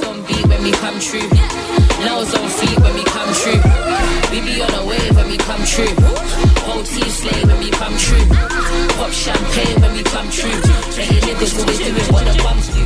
Toutes les autres activités, nuitblanche.mtl.com. Et il y a un seul conseil qui vaut vraiment, hein, c'est soyez prudents. Les gens ont tendance Oui. à abuser des bonnes choses en titubant dans la ville toute la nuit. Et là, là, les comas éthyliques là, se font légion lors de cette soirée. Il y a toujours des ambulances partout parce Sécurité que les gens et fun. s'effondrent dans les Sécurité et fun. Voilà, c'est ça gardez ça en tête. Merci Élise pour ce tour d'horizon là, des activités qui nous attendent ce samedi dans le cadre de la Nuit Blanche qui sera, comme tu l'as dit, le point culminant du festival Montréal en Lumière. C'est ce qui conclut l'émission d'aujourd'hui. Donc, merci d'avoir été des nôtres. Je remercie les gens de mon équipe qui ont été avec moi aujourd'hui. Donc, Joanie Henry euh, à la mise en onde, Frédéric Mockle à la recherche, de même que Marie-Pierre Caillé à la recherche également.